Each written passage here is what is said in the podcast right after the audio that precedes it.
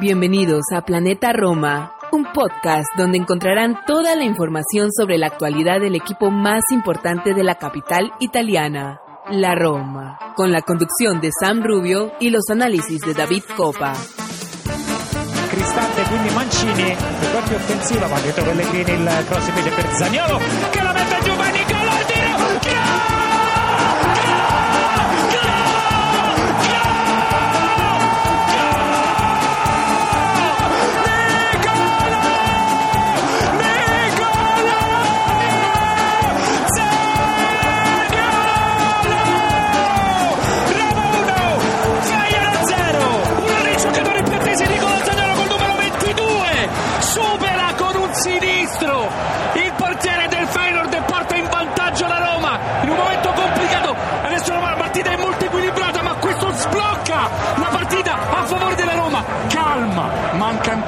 tantissimo ma siamo in vantaggio. Pedersen forse l'ultima azione avanza Pedersen. Su di lui Veretù si ferma il 2 palla indietro per Arsnes deve fischiare Kovac. Palla per Senesi. Fischia fischia Granita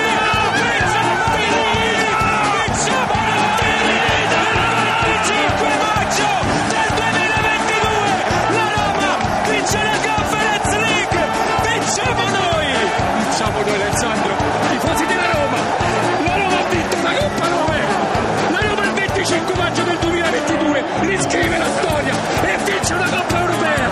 Ricordate dove stavate oggi con chi avete visto questa partita? E gioite per sempre per questa data.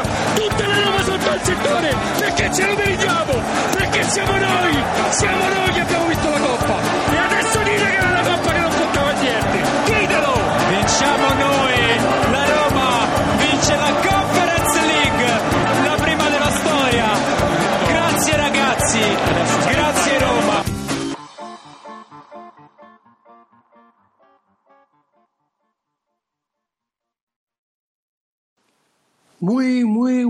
queridos amigos de Planeta Roma Podcast. Hoy, en un día histórico, en un podcast histórico para nosotros y para ustedes también.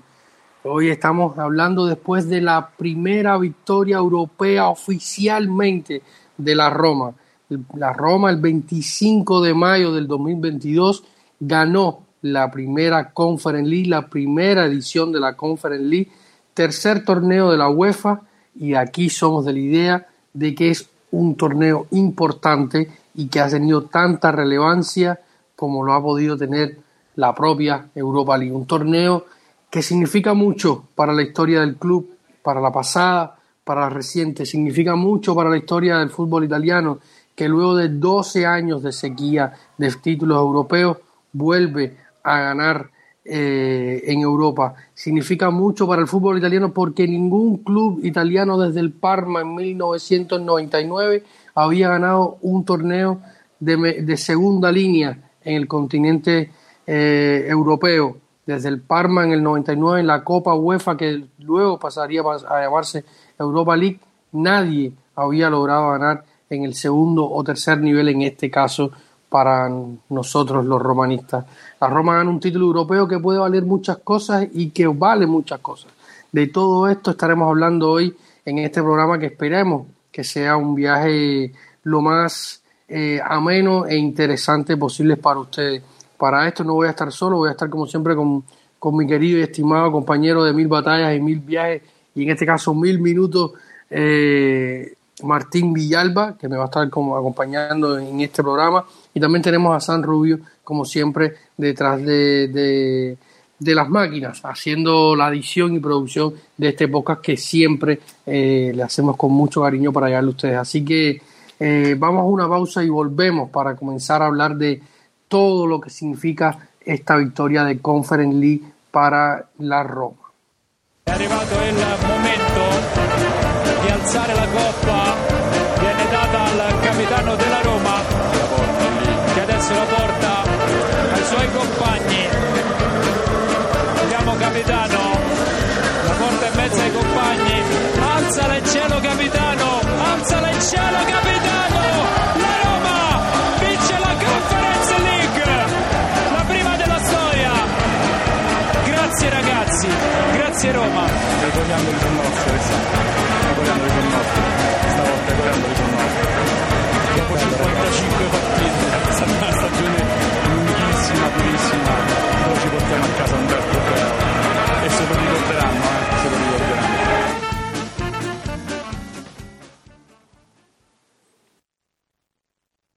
Martín Villalba, bienvenido de vuelta a este programa de Planeta Roma Podcast. ¿Cómo estás, amigo mío? ¿Cómo te sientes? ¿Cómo son las sensaciones? ¿Cómo es levantarse después eh, de sentirte que tu equipo del corazón es campeón de una copa? Hola, mi querido David. Hola a todos, eh, hinchas de la Roma a lo largo y ancho de este planeta Roma, ¿no? Buenos días, buenas tardes, buenas noches. Desde cualquier rincón que nos escuchen, muchísimas gracias, David, por, por tenerme aquí. Igual, Sam, que nos estás dando, como siempre, el vital apoyo desde la producción. Eh, realmente no. eh, sigo corto de palabras porque sigo anestesiado. No sé si les ha pasado alguna vez en su vida que, que todavía no, no alcanzo a digerir la magnitud de lo que está pasando. Y, y me pasó, por ejemplo, que el día del partido me quedé hasta la madrugada viendo videos y viendo tweets, así como, como, como un niño en el día de Navidad eh, con los juguetes hasta lo más tarde que le dejaban quedarse los papás, ilusionado, contento, todavía incrédulo. La noche siguiente de la conferencia dormí muy mal, soñé que nos tocaba un partido de revancha, o sea, en verdad es como que mi mente todavía se está resistiendo a lo que a lo que mi corazón sintió. Estoy contentísimo y, bueno, vamos vamos como dijiste tú, David, eh, volvimos a nacer, nacimos de nuevo. Yo realmente te cuento que me pasó igual. Yo estaba ya acostado en la cama con el teléfono en la mano casi cayéndome porque quería mirar. Habían, salieron tantas cosas, Martín, tanta información, tantas imágenes. Fue grandioso y no me puedo dormir. Me levanté de una vuelta, conect- conecté el teléfono al cargador y seguí viendo cosas hasta que ya el sueño finalmente me venció porque eh, realmente fue una cosa preciosa y lo hemos visto eh, todas esas fotos y esa celebración por las calles de Roma tremenda. Hablan números oficiales de más de 200.000 personas en la calle de Roma este jueves para la celebración del, del torneo. Nuestro último Eh, trofeo fue hace 14 años, David, y hola a todos a los que nos escuchan, pero estas celebraciones yo las vi más parecidas al del 2001. El dos- la- después de la Supercopa celebramos algo, pero algo así en las calles de- después del Scudetto. No, no, yo no veía algo así en Roma. Tuvieron que pasar 21 años. Pero sí, sí, sí, yo, yo en eso estoy de acuerdo. También han cambiado los tiempos y, y hoy la, la forma en que se gestiona la información es diferente y tiene mucho más alcance, ¿no? Pero sí, sin dudas en la época, eh, por allá por 2008, eh, también veníamos a un periodo más dulce en cuanto a títulos, por así decirlo. Estaba todavía fresco en la memoria. Sin el- sequías tan largas, ¿no? Sí, exactamente. Yo creo que esta ha sido una sequía muy larga y, y unos años eh, bastante, bastante duros. Eh, hemos sabido todo lo que ha pasado, Monchi, Palota, las ventas, la pandemia, eh, las salidas importantes de los jugadores que, que al final han terminado siendo importantes en Europa y han sido pequeñas espinitas que te van clavando ahí. Es como el típico muñeco vudú que te van poniendo alfileres y, al final casi no te puedes mover. Entonces, gracias a, a la llegada de José Mourinho, nos hemos ido zafando todas esas ataduras y, y nada. Vamos a llegar ahí, pero, pero primero vamos a ir por partes, porque creo que, que hay que organizar las ideas y, ir pasando por etapas, porque toda esta consecución del título ha sido por etapas y hablamos en la previa, hicimos una previa grandiosa acá en Planeta Roma, de las que nos orgullecemos mucho y le damos gracias a usted. Eh, no sé si le pasó a usted, Martín y San, que, que después de, de que terminó el partido y, y durante ese día recibimos en Planeta Roma muchísimas eh, mensajes de, cariño y de aprecio hacia el trabajo que hemos hecho, que lo hacemos con muchísimo cariño y con muchísima dedicación, siempre tratando de acercarles un poco más eh, el mundo romanista hacia usted y, desde aquí le damos gracias hacia todos. Martín compartía hace, un rato en, en su Twitter la foto de, de, los muchachos de Colombia que, nos pedían siempre que le diéramos retweet para que tuvieran más. Un grupo grandísimo por allá por, por Bogotá. Eh, también había mm, el grupo de, de Eric por allá por, por Honduras, vi eh, por allá algunos amigos también de, de Martín por México. la comunidad Yalorosi en Gua- Latinoamérica increíble. Solo, solo una observación chiquitita, David. Es por la euforia, pero nos pueden estar ahorcando porque me parece que lo de Eric es en Guatemala. Entonces, Ah, Guatemala, pero Guatemala, bueno, no. sí. Eric es No, Guatemala, David, esa te la tienes que Sí, saber. sí, sí. Eh, No, es Eric, que- estamos, es que- es que estamos en la emoción, mucho. estamos dados la vuelta al mundo, entonces no te preocupes, no es no, no fue a propósito, pero sí, realmente me- una me- cosa muy linda. Costa Rica también nos llegaron fotos de gente de Costa Sí. Rica, realmente no las hemos posteado todavía, pero es, es maravilloso. Antes de cambiar sí, el sí, tema, David, eh, yo quiero decirles también y muchas gracias a todos los que nos escriben, a todos los que nos escuchan, interactúan, a todos los nuestros Patreons. Vamos a hablar de eso más adelante. Gran trabajo, pero yo también quería dedicarles un- unas palabras para a Alex, Martín y el mismo a, ti, David, porque el trabajo que, que, hicieron todos como equipo, que hicimos como equipo de la, de la cobertura en la previa a, la final, pero me pareció de, de- de destacar, ¿no? Eh, hicimos la, previa del equipo de mujeres de Champions League.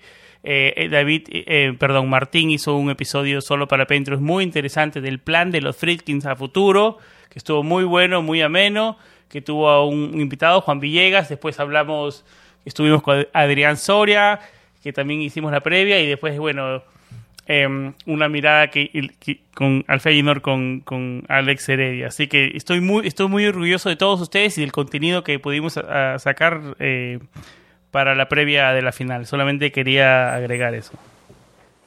Así hicimos, tratamos sobre todo porque muchos nos preguntaban y estuvimos en Twitch también en la previa. Martín no pudo estar porque estaba, pero Martín estaba teniendo un trabajo más importante que era el trabajo espiritual. Esa vela, puso- tienes que hacer después luego, Martín, el cuento de, de, de tu velita espiritual, que yo tenía la idea, pero, pero bueno, la- las cosas pasan porque pasan. Cuando Martín pasó la foto por nuestro grupo de Patreon con la, con la foto de la vela encendida, con su altar ya y dije, voy tranquilo, voy a la guerra tranquilo.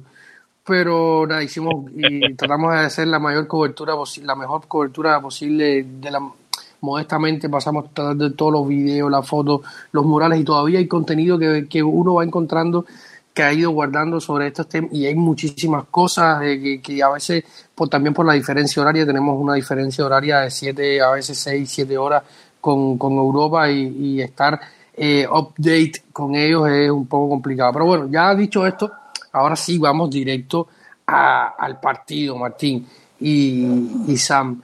Eh, y, la, previa del partido habíamos hablado del tema Miquitarian o no, y sorprendió José, al menos a mí me sorprendió que saliera eh, Henry Miquitarian de titular en el 11 de la, de la final. ¿Cómo lo sintieron ustedes? Y después que me respondan les voy a hacer una pregunta sobre una consideración particular y creo eh, quisiera saber también su, su, opinión. ¿Le sorprendió Martín, eh, sorprendió Martín eh, ver a, a Miki titular? A ver, eh, correcto. Yo creo que fue una, una, una sorpresa grata. Para mí fue una sorpresa grata porque yo creo que cualquier jugador del nivel de Mickey, si se siente disponible y si estaba disponible iba a poder, iba, iba a estar y Mourinho lo iba a poner desde el minuto uno. Yo creo que sí fue una decisión arriesgada, pero en las finales y en general en los torneos y en la vida a veces hay que tomar decisiones arriesgadas y estas decisiones eh, salen bien como salen mal. Y en este caso, digamos, eh, fue la decisión, o sea, si ya consideraron incluirlo a Mickey, fue quizá la forma menos arriesgada de incluirlo, porque como decía en la misma transmisión nuestro amigo Vito de Palma, eh, preferible incluirlo desde el inicio, que se te lesiones y que se te lastima lo que sea, lo cambias, bueno, pierdes el cambio, pero en cambio si lo incluyes como un revulsivo en el segundo tiempo y se te lesiona y por ahí ya no tienes cambios o ya no tienes ventanas de cambios, incluso más arriesgado. Entonces creo que era el momento de arriesgarlo a Miki. Creo que con un Miki en plenitud del partido hubiera sido un poco más llevadero para nosotros por la forma en la que se planteó el juego, un Feyenoord que proponía, la Roma que dejaba la pelota y nos faltaba un poquito de claridad, esa claridad que tiene el armenio siempre para el último pase o para el pase previo al último pase, para concebir la jugada, para concebir la contra. Yo creo que con su presencia y su plenitud hubiéramos estado, por eso considero que era justa la apuesta, o sea, era justo incluirlo. Ahora, eh, a partir de eso, no me quiero extender mucho, pero eh, quizás en ese sentido, para mí, mm, el cambio en ese momento no era Sergio. Se lesiona Miki, no era Sergio, sino que por lo que necesitaba el juego debió haber sido Jordan, que como vimos en el segundo tiempo, Jordan entró muy, pero muy bien. Eh, y, y, yo creo que era como un cambio que hacía sentido a la idea de lo que necesitabas en el juego. Sí, ese hubiera sido el cambio lógico, pero bueno, entró Sergio. Para mí, yo soy yo soy muy de Sergio Oliveira desde el primer día, pero eh, realmente no quisiera, o sea, para mí fue el punto más flojo de la, de la final en realidad nuestra. Entonces, esas, esas breves observaciones tengo sobre el tema Mikitarian en concreto. Yo, yo creo que aquí, como mismo confío en Miki, eh, yo creo que también confío en Sergio, que al final se ha, se ha alzado y desde que llegó en enero o sea, ha mostrado que es uno de los hombres de confianza de, de José Mourinho. Y aquí yo, yo sí estoy, creo que un poco de desacuerdo contigo, creo que entró muy bien Sergio, con un poco de intensidad, pero luego se diluyó. Lo conversábamos. Yo creo que, que esto es lo que más le tengo que, que reprochar, y se lo he reprochado varias veces a Sergio, que es que, que te juega, es, es, es fogonazo, te juega por rato y creo que el partido más consistente que le Y he visto- defensivamente te ofrece poco, David, eh, tácticamente. Tal vez con la pelota No, es es su que- punto fuerte, pero es que sin no, la pelota le cuesta sí. mucho, ¿no? Y es, y es como, digamos, un vendaval. Es fácil la- por los otros equipos entrar por su lado, ¿no? A mí me puso muy nervioso, perdón que te interrumpa, después de, de que salió Mikitarian. Y para responder tu pregunta, eh, jugador de jerarquía tiene que jugar. Y si se le tienes que jugar, estoy con Martiño, te le tienes que jugar en una final. Juégatela en una final y de acuerdo igual con Vito, ¿no? Si vas a hacer un cambio, es un cambio eh, por, por el que se lesiona. No, no, no lo cambies y después se te lesiona y después eh, es un problema mayor, ¿no? Eh, Claro. pero, pero, jugador de esto- jerarquía tiene esto- que jugar, David. Claro, yo, yo esto es entendible. Yo creo que, que siendo José Mourinho una final y un jugador importante, lo lógico sea arriesgar. Pero haciendo un poco de ese periodismo de sofá que se, que se hace mucho y, y viendo lo que pasa después, justamente horas después del partido, se anuncia que, que, que Miki habría aceptado la oferta de- del Inter de, de, de Milán, mm, una oferta que es bastante similar a la, a la de la Roma, lo que la Roma los- le, le ofrece. Tema calchomercato más adelante. no, pero una cosa, una cosa lleva a la otra. Lo que quiero es eh, que, que- o sea, un poco aclarar el por qué. Estoy tratando de encontrar el porqué de la titularidad. Tal de vez tú dices que pensabas que Mourinho se le iba a jugar con el último, el último partido de Mkhitaryan en la Roma y le quería dar todo en una final. el- la parte psicológica de Exactamente, Mourinho Miki, también, ¿no? Miki, Miki, una final, la otra final que tuvo europea no la pudo jugar por, por problemas que ya conocemos.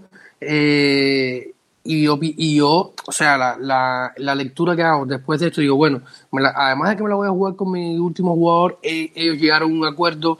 Cuando él llegó a Roma, le pidió que se quedara, después los problemas que le habían tenido en, en el Manchester, limaron aspereza, eh, han demostrado que, que se puede, que podían trabajar juntos y ha sido un año muy armónico entre Miki y, y José. Y al final él pensará, bueno, está lesionado, pero es mi mejor jugador, voy a apostar y también voy a darle la oportunidad de que juegue una final y quizás de que se muestre en su último partido eh, como Villaloro. Si lo ven así, Martín,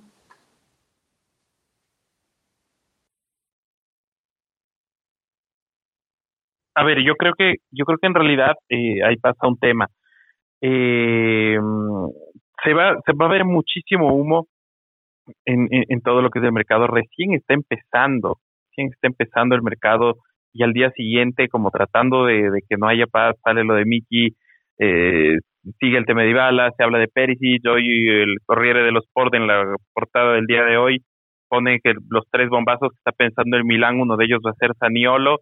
Entonces, eh, yo me lo tomo un poco con calma, la verdad. Me lo tomo con calma hasta no tener confirmaciones, de papeles firmados y, y fotos de, ni siquiera te digo fotos del jugador ya en las redes sociales del otro equipo, porque ya vimos lo que pasó en su momento, por ejemplo, con Malcolm, eh, lo que pasó en su momento con el intercambio entre Spinazzola y vaya, se me acaba de ir el nombre del, Politano, chico que es hincha nuestro, está en- Politano, justo, el chico que es hincha nuestro está en el Napoli, Politano, lo que pasó ya con visitas médicas, fotos y tal, se cayó la transferencia. Entonces, hasta no darlo por sentado, o sea, hasta no tenerlo 100% confirmado, yo prefiero no meterle mucho cabeza porque incluso me voy a me voy a arruinar un poco Sí, este momento. No, pero, Entonces, pero voy por que- ahí. Pero yo creo que más, más allá de todo, dime. No, yo, yo lo que te decía es que tú, eh, la- la- la- el punto es que tú crees que, que quizás Mourinho sabía esta situación y también quiso darle la oportunidad de que, de que Miki se, se mostrara y por eso también forzó un poco la máquina para que estuviera titular. Eh, es más por ahí, ¿no? No, no, no, no, sabiendo el tema del mercado, sabemos que el mercado es muy voluble, sino que quizás eh, conociendo José todo el contexto, además de que, de que quería jugársela con una de sus mejores cartas, también lo fuerza un poco porque podría ser la última vez como, como ya logró, si era, era a donde quería llegar. Es un, es un buen punto, es un buen punto. Vamos a, vamos a hablar del partido un poco más. No podemos hablar de calchomercato. Vamos a disfrutar el triunfo. Me parece inconcebible que hablemos de calchomercato para comenzar el episodio. No, Ahora, no, solo- no, pero solo- no es yo, solo, mercado. yo solo una cosa para dar transición. Yo solo quiero dar transición. Yo digo, eh, yo lo veo por el otro lado. Tal vez sabiendo todo el contexto, estás queriendo decirle a tu jugador, mira, eres importante, eres tan importante en este proyecto que te voy a arriesgar poniéndote desde el minuto cero. Y aparte que también tiene una, los doctores le dan le dan los clear también, ¿no, Martín? O sea, no es que los doctores no le dan una o le dicen lo- le- te limpian para jugar, te dicen, ok, está disponible, ¿no? Es la- ah, ba- basándose en eso, ¿no? Sí, sí, es, es, es correcto. Pero bueno, ahora sí, como, como, como dice Sam, como dice Sam y David, vamos al, al análisis del, del partido. ¿Cómo, cómo, ¿Cómo lo vieron? ¿Cómo lo vieron? ¿Era lo que esperaban? Basados también en lo que analizamos, por ejemplo, con Adrián Soria en la previa, con Alex Heredia en la previa. ¿Era el partido que esperaban que planteara la Roma? ¿El partido que esperaban que planteara el Feyenoord? Eh, ¿Hubo algo distinto? Eh, ¿Se planteó bien? ¿Se planteó mal? ¿Cómo vivieron la final y cómo, ¿Qué impresiones Sí, yo- tienen en general? Ah, fue un buen partido, creo que fue un partido, había, había picante, sobre todo por lo que había, eran aficiones que y clubes que se habían enfrentado hace algún tiempo, tenía ese sabor a, final, final con, con sabor, con, con, picante, un, un partido que sí, habíamos hablado, claro, la Roma fue intentarlo desde el primer momento, hubo pocas oportunidades, dos equipos que se respetaron mucho en los primeros minutos, eh, no hubo muchas opciones claras en el, en el primer tiempo, salvo la, el gol de, de, de, Nicolo, pero fue un equipo que sí, yo sabía, la Roma cuando anotara iba a tratar de regular, a tratar de dominar, pero como tú decías al inicio, Martín, eh, Miki eh, es un hombre que aporta muchísimo en las transiciones y en las contras y, y eso faltó. Eh, Sergio, aunque entró muy bien, luego se fue diluyendo un poco, en el, se lo tragó un poco el, el ida y vuelta del partido y sobre todo en el inicio del segundo tiempo, esos primeros 10-15 minutos del, primer, del segundo tiempo, cuando... Miki es más vertical, este um, Sergio es más mediocampista puro, ¿no? Da Yo esa creo que, sensación. eh, son, no, son, son dos jugadores completamente diferentes, ¿no? Porque al final eh, Miki es la inteligencia como tal, el gen del jugador. Porque Sergio Oliveira nació como Yo creo 10. que los dos son inteligentes, luego- solo que a mí Miki me, me parece que Es el ritmo, o a sea, pesar es de la tiene un poco más de ritmo, más de explosión. Exacto, es la chispa, el, el y vuelta, el sacrificio, el, el entender el juego de maneras diferentes. Y Miki sabe moverse bien por dentro hacia afuera y por fuera hacia adentro. Es un jugador que da esas cosas y que es más dinámico en cuanto a eso por, por el futbolista que ha sido eh, durante su carrera. Y al final, la- el no tener ese jugador que te pueda entrelazar el partido y llevarte las contras de una manera más dinámica, a veces te puede restar cuando, sobre todo cuando estás sufriendo pero el partido creo que salió según lo planeado, se fue a buscar el gol, se anotó, luego se recula, se, se, sabe sufrir. Esta es una Roma que hoy se ve que, que sabe sufrir y sufrieron con concentración, sin, sin locura. Eh, hablábamos eh, nosotros cuando preparábamos los programas eh, de la previa y incluso cuando preparábamos este programa de Ibáñez que podía haber sido no, Ibáñez hizo un partidazo uno de los mejores de la final yo creo que los tres defensores y Rui Patricio hicieron una final espectacular eh, Tuvo muy, una que muy le sacó de taco al, al delantero, al 33 creo que era, y la verdad que el timing fue impresionante. Sí, esa jugada trompicada entre Smolin que lo, se cae con, con Cyril Deser y luego le llega con lo justo a, No, pero el timing a- fue preciso. Sí, sí, y, y muy limpio, o sea, fue balón lleno. ¿no? Para No mí, David, para mí fue una actuación defensiva brillante. Una masterclass yo- Mourinho defensivamente. Y sabíamos que si nos encontramos con el primer gol, sabíamos que, sabíamos, o bueno, yo tenía la sensación, imagino que la mayoría de gente que conoce a Mourinho, mucha gente conoce a Mourinho más que yo, sabía que la Roma no iba a ir por el segundo, tercero, cuarto, con el uno lo iba a defender hasta morir y yo creo que lo defendimos bien. En ningún, bueno, en- Sí. claro que supimos sufrir, pero en ningún momento me dio la sensación que ya, ya está el gol, ya está el- Sí sufrimos, sí lo sufrimos y, tu- y tuvimos algunas buenas sa- salvadas de, notables, notables de Rui Patricio, especialmente dos después de un comienzo un poco medio nervioso. Pero yo creo que al final de cuentas y en líneas generales fue, para resumir este, este, este, eh, esta performance de la Roma, fue una defensive masterclass de Mourinho. Sí, sí, yo estoy completamente de acuerdo, Sam. Eh, se supo sufrir y se ha sabido sufrir en esta temporada en algunos partidos. Quizá hoy un poquito más de susto hubo con, con esos dos eh, postes, ¿no?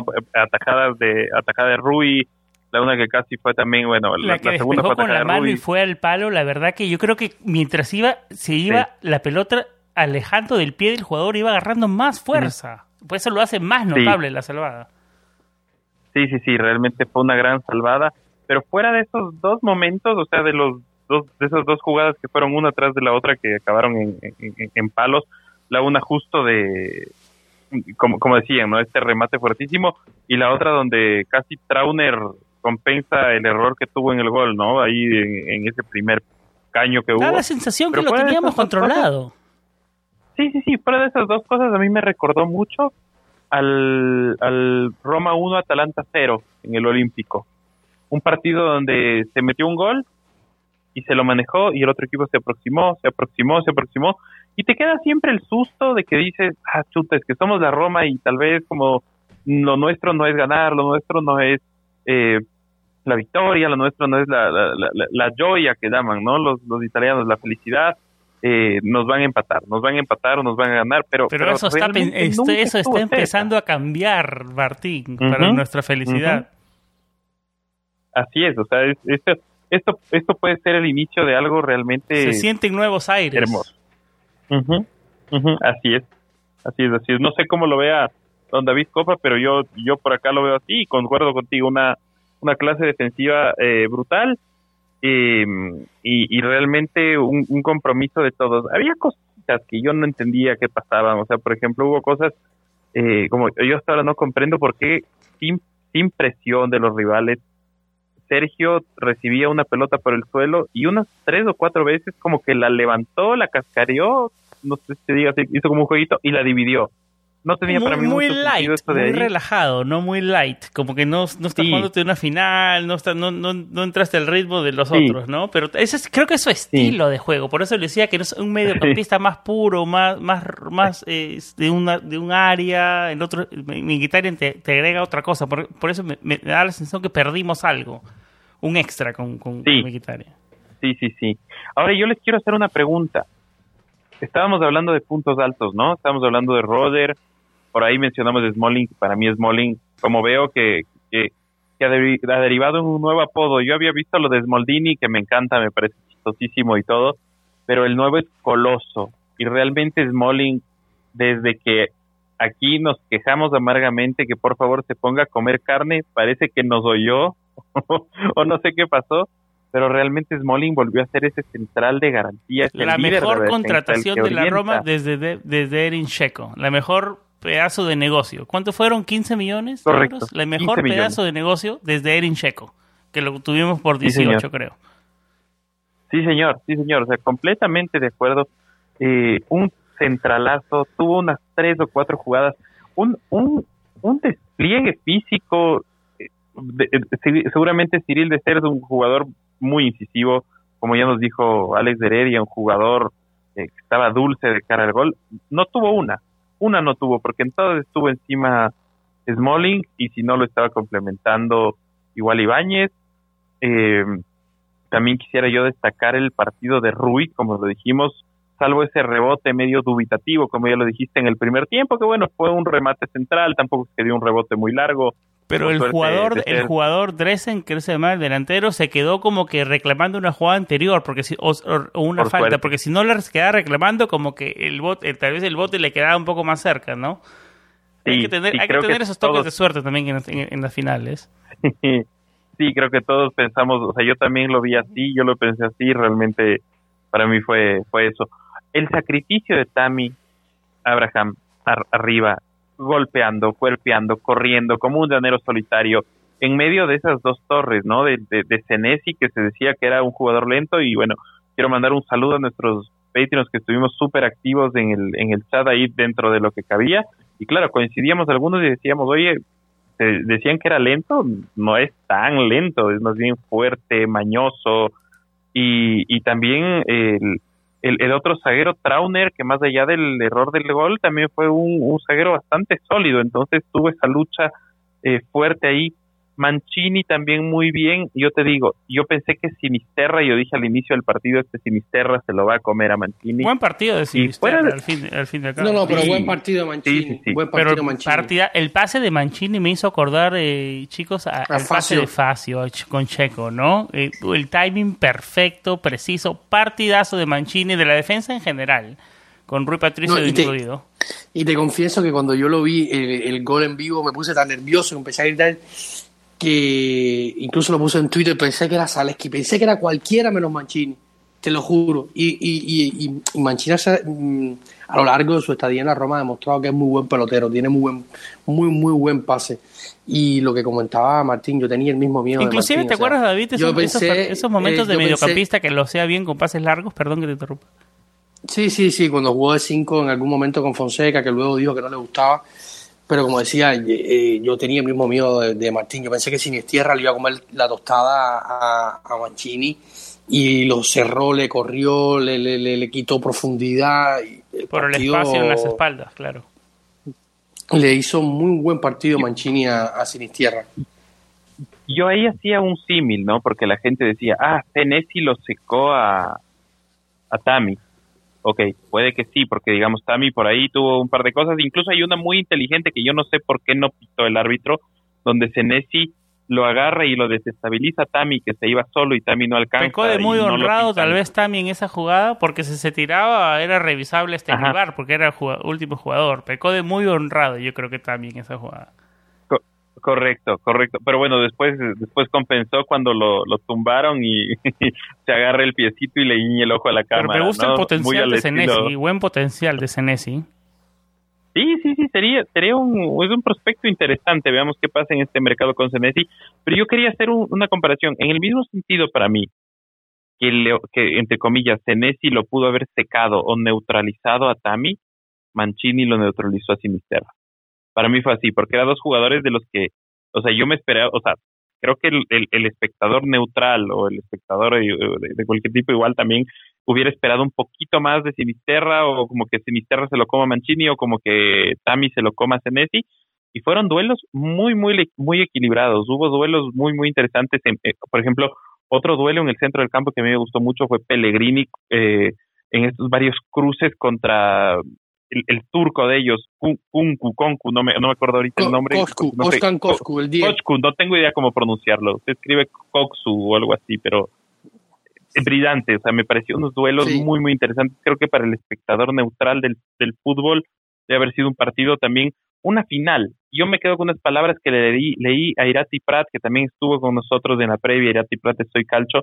Él decía, es la final más final que he visto. Porque era así, o sea, todo se disputaba con un nervio un poco eh, cortado, eh, como con men, más ganas de no fallar que de hacer algo brillante. Y, y, y, y se vivió así. Fue una bien, final en todo sí, el sentido correcto. de la palabra. Y, no, una de mis preocupaciones era que no íbamos a saber manejar, que nu nuestra inexperiencia nos iba a pasar factura. Y la verdad que no fue así para nada, ¿no? Y eso de verdad que es muy positivo, ¿no? Y es muy alentador a futuro, David. Sí, sí, sí, no. Ya el partido yo pensé que el partido contra Torino iba a ser un desastre abismal en, en, todos los planos, lo dijimos acá hace unos días, tanto en el físico como en el mental, y solventaron el partido en, en, en tres, en tres goles fácil, eh, y luego se presentan en la final con una concentración, con una eh, solvencia que, que no es habitual para nosotros. O sea, eh, lo comentábamos, eh, nuestro querido Franklin, que siempre se habla de Ibáñez, que le da miedo a Ibáñez, el partido de Ibáñez espectacular, de 10, el partido de Mancini de 10, el partido de Smalling monumental. Eh, el único punto flaco para mí de la Sergio. final, no, no, cash drop.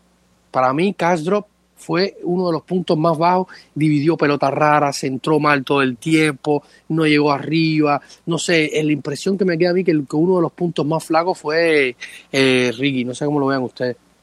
No fue Yo de sus también- mejores partidos. No fue de sus mejores partidos, sí. No, no, lo, no lo pondría en los partidos altos, no. Sí, no sé si, si, si- Tal vez estoy de acuerdo contigo. Yo, yo sí estoy de acuerdo, justo concordaba y a manera de broma en el grupo igual de, de Patreons, al cual les invitamos a que, a que, a que se reúnan y quiero mandar un, un saludo muy especial a dos de nuestros nuevos integrantes, porque nosotros tenemos esta cábala, ¿no? Tenemos una cábala que ya se ha vuelto más que cábala prácticamente una costumbre, donde siempre que se integra un, un nuevo miembro al grupo, el equipo o lo gana o al menos, al menos en el peor de los No casos, perdemos. no, pie- no pierde. Entonces, eh, quiero enviar un saludo súper fuerte a Cristian y a Aarón, porque Aarón y Cristian se unieron antes del, del partido.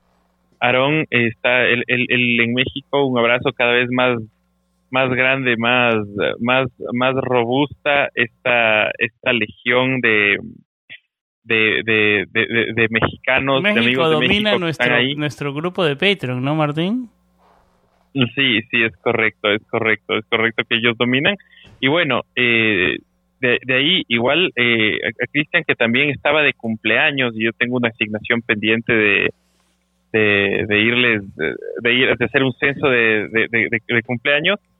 Y bueno, él, él está en Guatemala y si es que a Guatemala le sumamos a los chicos que tenemos en Panamá y a, a todo, también Centroamérica va tomando fuerza, ¿eh? También Centroamérica. Antes había mucha, muchos, eran, eh, yo me acuerdo que alguna vez los ecuatorianos éramos mayoría, después eh, Venezuela nos pasó, después fue, no, es- ha, ido, es, es- realmente es un grupazo.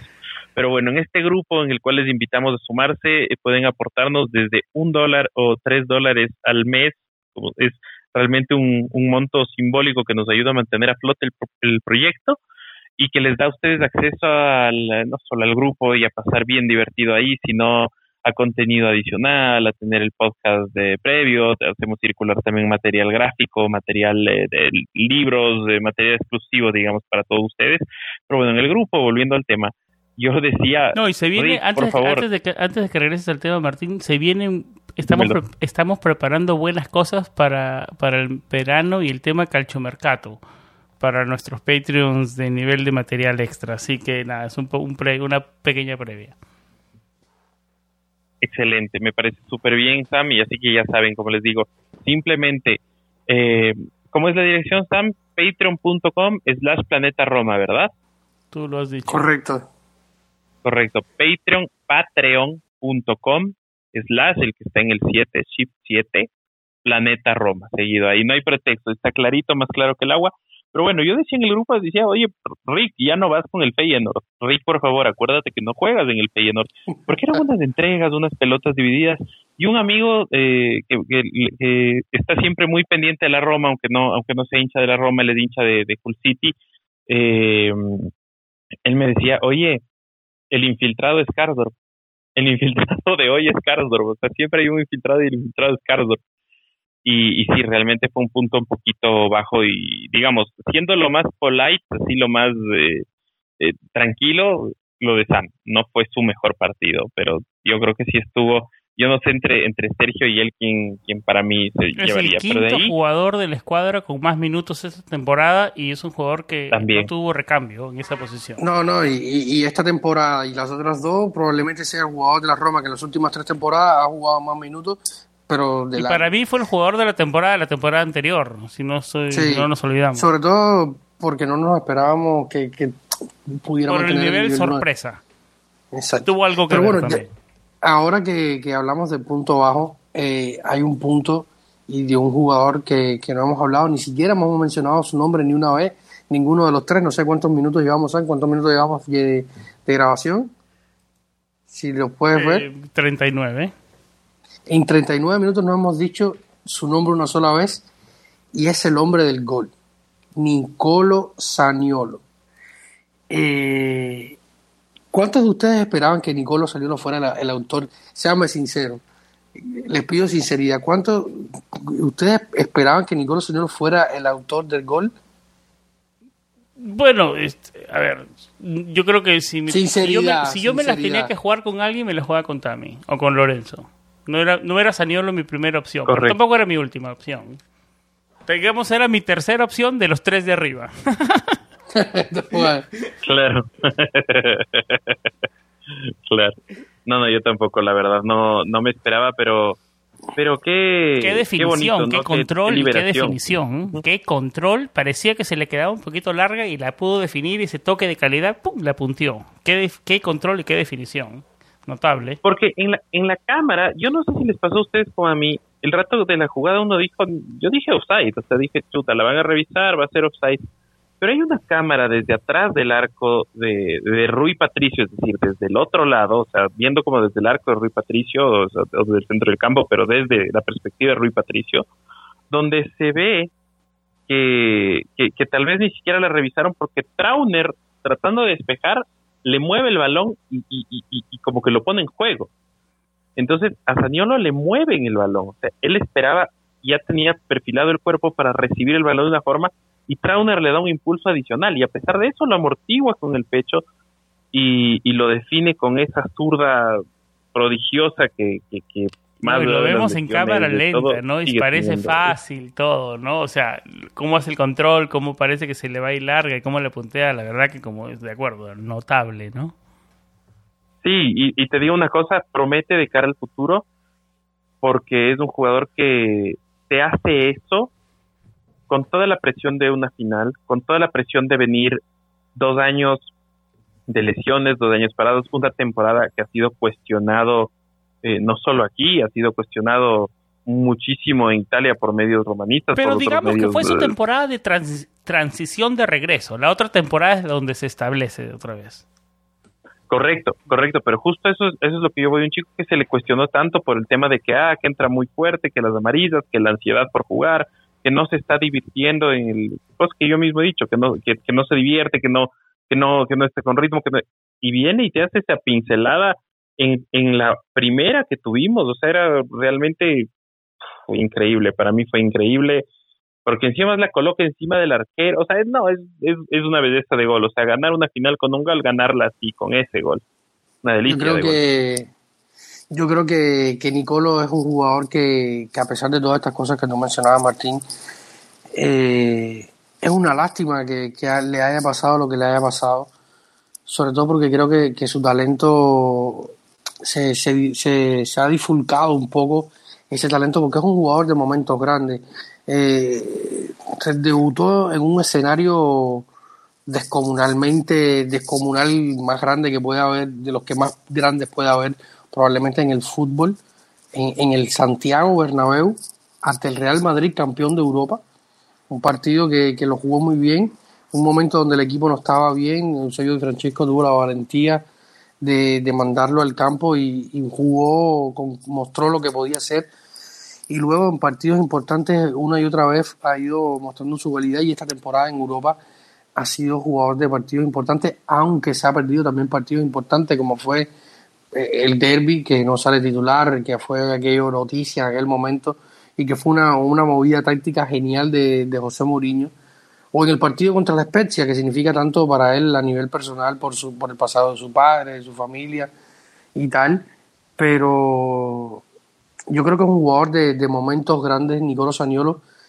Y, y cuánto creen, ahora les pregunto, cuánto creen que pueda influir este gol eh, para Nicolo Saniolo de cara a la liberación mental de esto que tú comentabas, eh, Martín, ah, volviendo a la especie, a lo que pasó, eh, le escribieron mensajes a la hermana en los baños diciéndole Saniolo traidor, porque recordemos que en ese partido entró y provocó el penal que al final dio los, eh, terminó cambiando el partido, eh, problemas con los bueno, sin los coros de los que nos reímos muchísimo, eh, en los que vimos en la celebración de, de quién es el filio de Sacañi. eh, y, cosas así que han ido pasándose portadas y portadas, eh, los árbitros, Mourinho defendiéndolo, todo es, es un jugador que es muy mediático para lo bueno y para lo malo. Y yo creo que este gol le puede, le puede servir como un poco de liberación mental y de autocomplacencia, de decir, oye, tú puedes. Eh, ¿Cuánto puede influir este gol? ¿Cuánto puede influir este gol en, en-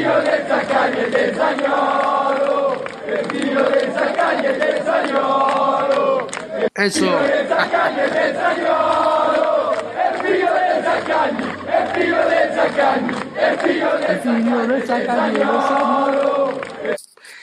No, en serio. Eh, ¿Creen, Martín, Sam, que, que esto pueda eh, tener un impacto positivo y hasta qué punto pudiera ser positivo esto para, para, para Nico?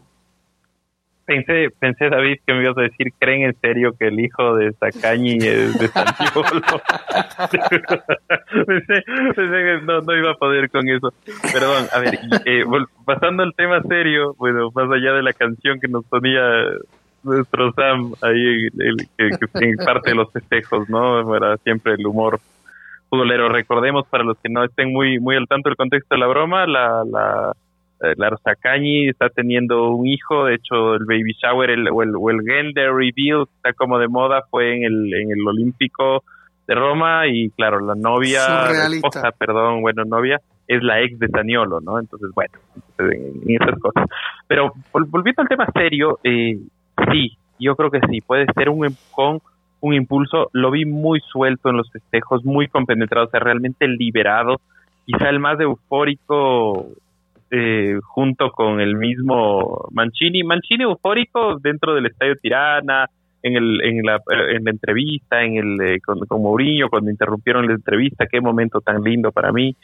Eh, y, y claro, en las fotos hasta medio desencajado Mancini, estaba loco realmente, pero ya en los festejos con la gente, en el autobús, el que estaba hecho un loco, hecho una fiera, liberado, pero felicísimo, era Saniolo, y qué bueno verlo así, qué bueno verlo disfrutando y, que se lo cobije, y, realmente sí, tal vez tenemos una deuda con, con él, nosotros, porque pasaron 39 minutos y, y no, lo nombra- no lo nombramos, y fue el autor de ese gol tan importante, el gol del campeonato, y de ahí fue un, un, obrero en, en el resto del partido. La gente adelante hizo un, un trabajo muy silencioso, el mismo Tami, el mismo Lorenzo, eh, Nicoló, eh, Zaleski también cuando se descolgaba. Era un trabajo muy silencioso, más como de, de contención, de sacrificio, Es que- de bajar, de mantenerse ordenado con los compañeros, del muy- bloque un- cerrado. Muy buen punto, Martín. corto. Muy buen punto, porque decimos que Saniolo tal vez este tuvo el gol y no fue mucho más ofensivamente, pero defensivamente yo creo que hizo un muy buen partido, muy correcto.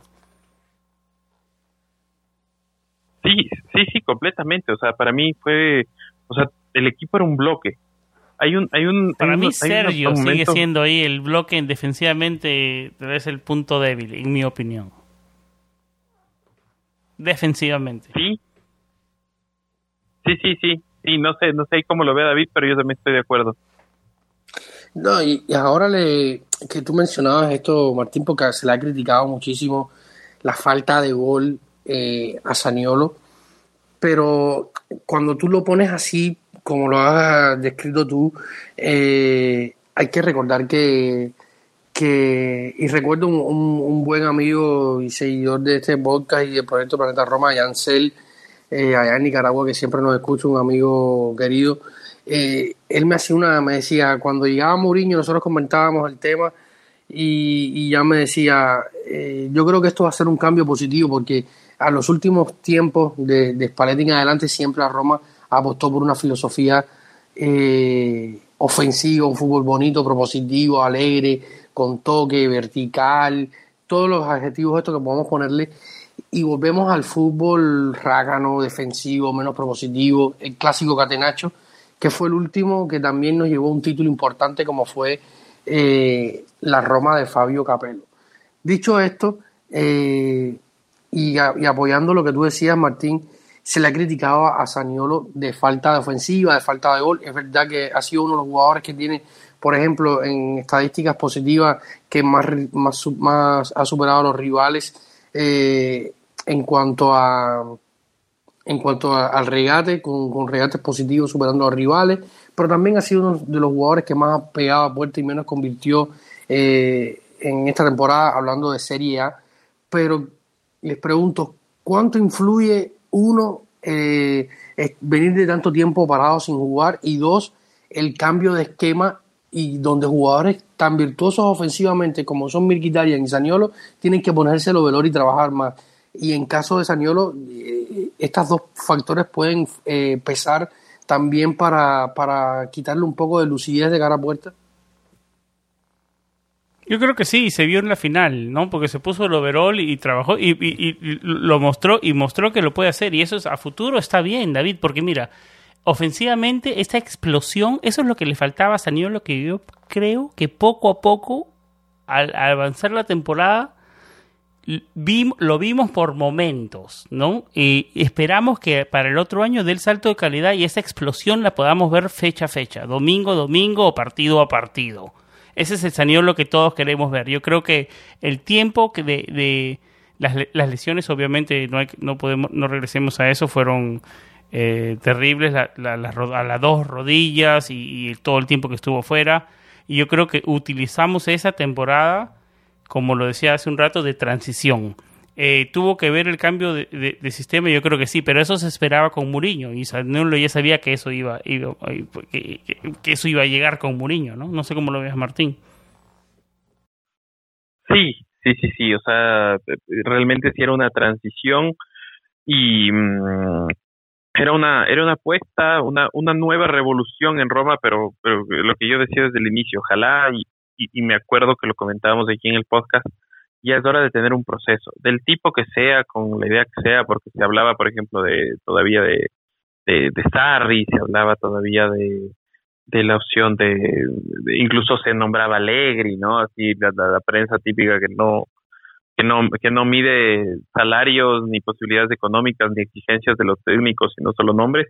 Y lo que decíamos y coincidíamos todos es hay que hacer un proceso y respetar el proceso y darle el tiempo necesario. Y realmente aquí hubo un cambio de filosofía. Aquí, quizá como dicen ustedes, como dice David, era el giro de timón, un giro de 180 grados respecto a lo que se estaba haciendo. Y qué bueno que es eh, haber conseguido algo tan bello en la primera temporada. es, es realmente eh, un espaldarazo tremendo al proyecto al proyecto del, del somos a la decisión del técnico a somos campeones chicos somos campeones somos campeones sí somos campeones.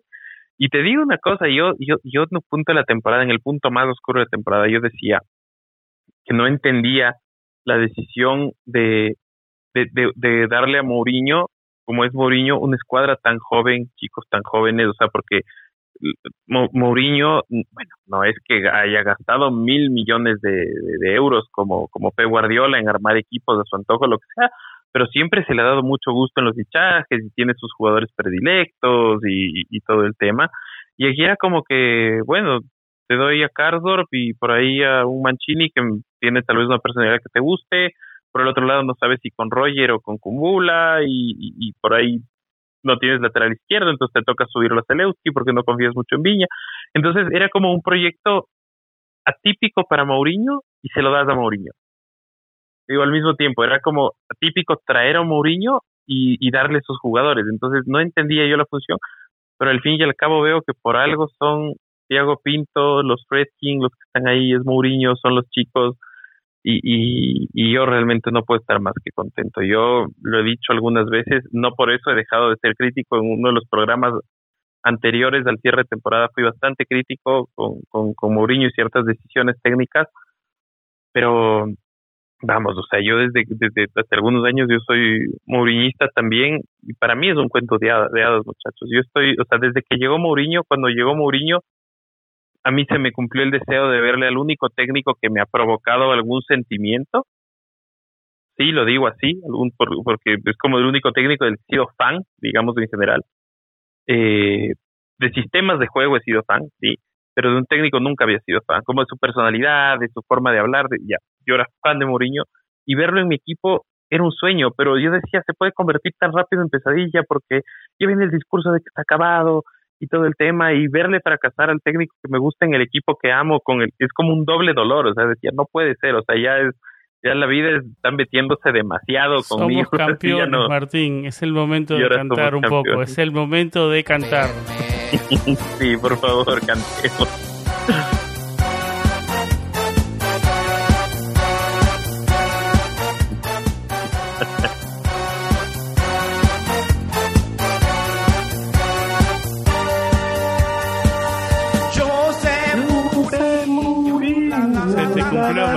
Tu entrenador Yo sacó a tu equipo campeón. Yo Así es, Mourinho, Somos campeones. Campeones de Europa, aunque no quieran. La, la, la, la, José Mourinho. La, la, la, la, la, la, José Mourinho.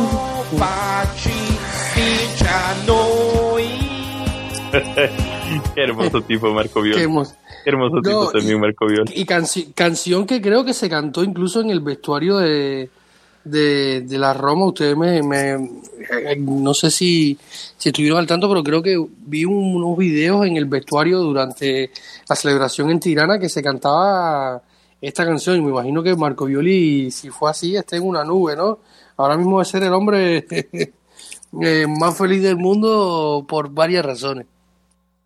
Sin dudas, sin dudas. Y de hecho hay, hay un video uh, que estaba circulando por ahí donde, donde muy parecido a un video que solo tuvimos acceso a los Patreons de nuestro querido Sam Rubio los últimos minutos. Esa es una anécdota. ¿Puedo contar esa anécdota, Sam? ¿Me das permiso de contarla?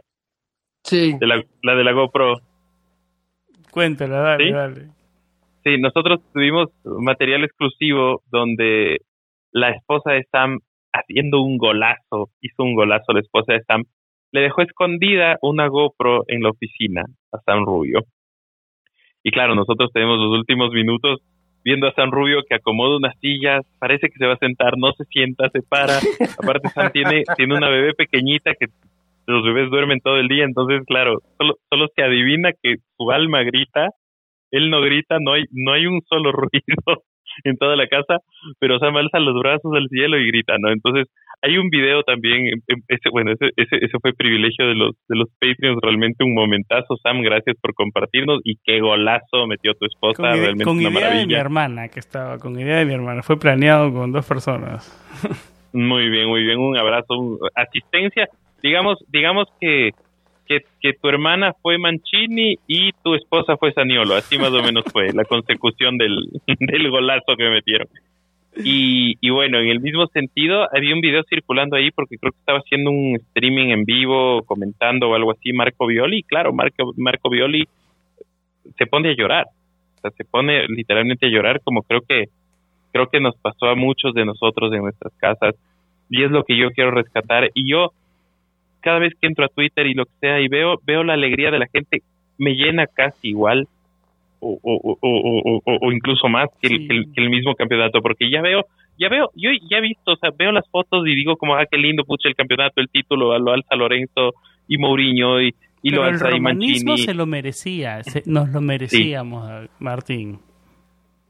Sí, tanto sufrimiento. Yo lo veía, lo veía al señor David Copa ahí, lo veía tomándose una cerveza, me, no, no, una alegría, no, de- realmente nos lo merecíamos, nos lo merecíamos Bueno, todos, no, no 14 necesita años. ganar la Roma para que haga eso el señor Copa, pero bueno. No, pero bueno.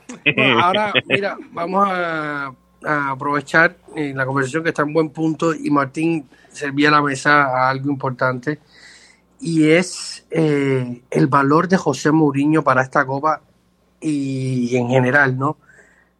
¿Cuánto, incluso hoy se habló, una de las tantas notas que se hicieron hoy, que algunos periodistas amanecieron un poco, yo creo que pasado de trago, incluso alguien habló de Cristiano Ronaldo de la Roma, se ha hablado de todo, la emoción y la euforia, creo que también se ha trasladado a la prensa que ya es vende humo de por sí, con euforia, euforia y vende humo llega a niveles eh, eh, insospechados dentro de, de la prensa Inclusive la para la prensa romana.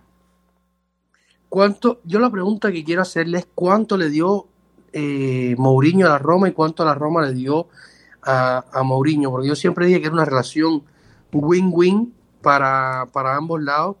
Uno necesitaba relanzarse y la otra necesitaba tantas cosas que la Roma necesitaba todo lo que Mourinho traía. O sea se encontraron en el momento perfecto. Yo creo que fue un, match made in heaven como se dice en inglés. Se encontraron en el momento perfecto y funcionó y se alinearon los planetas. Qué más hay que decirlo no sé qué más te puedo decir. Y yo soy muy positivo muy optimista para futuro. Los Friedkins, que tienen billeteras largas, año 2, armarle un equipo que Mourinho quiera.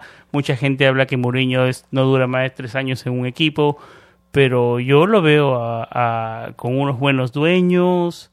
¿Por qué no más de tres años? Yo creo, yo creo que eso tal vez es tema para futuro, ¿no? Pero, pero muy positivo todo. Martín. Sí, yo te digo, eh, se, me eriza la piel de, de, pensar y, y creer que, puede ser lo, lo que decía. No me acuerdo quién lo decía, no sé si eras tú, David, o alguno de los chicos de los Patreons, como que diciendo por qué, por qué no puede ser nuestro Ferguson o algo así, o sea, por qué no 19 años, alguna cosa así, eh, lo decía, ¿no? Como, pero como, ¿por qué no, comparando. Ponte en los pies de Mourinho. la Roma es un equipo en crecimiento, con jugadores. A ver, eh, si tú te pones a pensar los tres de arriba: Saniolo, Pellegrini, Tammy, Abraham. Es que, es un equipo con el que puedes construir, ¿no? O sea, es un equipo en crecimiento, en alza, con buenos dueños. Eh, ¿Por qué no? Lo que alega José, en este caso Sam, es que él quiere saber hasta dónde puede llegar su proyecto y el punto en las aspiraciones. Eh, los más entusiastas hoy hablan de que, eh, sea, la, prensa, el, Stefano Carini y tal, en el diario Un Mensajero, que hacen muy buenos artículos y que nosotros generalmente basamos en nuestra web planetaroma.net, ahí pueden leer toda la información eh, o casi toda la información diaria, porque a veces la Roma, el, la prensa romanista saca tantas notas que a veces es difícil, eh, unas más importantes, otras menos. Siempre tratamos de las más importantes llevárselas a ustedes. Y, y hoy hay que un artículo que sí pueden leer en nuestra web que habla sobre el pragmatismo de José en algunas partes y las ideas de de, los fracking a futuro. Y una de las ideas de los fracking a futuro sería incluso darle un, rol de, dirigencial como lo tendría Ferguson hoy con el United o de asistente y tal. Pero en el punto cuando le hacen hace unos días la, ah, en el Media Day creo que fue que organizó la UEFA en la previa de la final de Tirana, a él le preguntan sobre esto que hablábamos del Ferguson y él eh, habla de las aspiraciones y cómo crecerá el proyecto de aquí a dos temporadas. Ya hoy hemos ganado la Conference League. Se habla de que el objetivo para la próxima temporada sería competir seriamente en la Europa League y, y luchar a Champions para eh, entrar en Champions y luego en la tercera temporada se, se va a, o sea, los objetivos que lleguen en esa temporada si todo sale de la manera correcta. Yo creo que va a depender de, Estamos de, acuerdo de, de cómo crezcan las aspiraciones si la, si la, si la Roma no va en, en, creciendo, yo creo que, que, que Mourinho eh, se lo va a pensar. Usted, ustedes, Martín, Sam, ven una Roma que, que logre despegar a partir de este de esta conferencia que no sea un punto de llegada, sino un punto de partida. Yo creo que sí, yo soy muy positivo, como lo decía, sigo en la línea que, en lo que estaba antes y voy a dejar que Martín se extienda después que yo termine.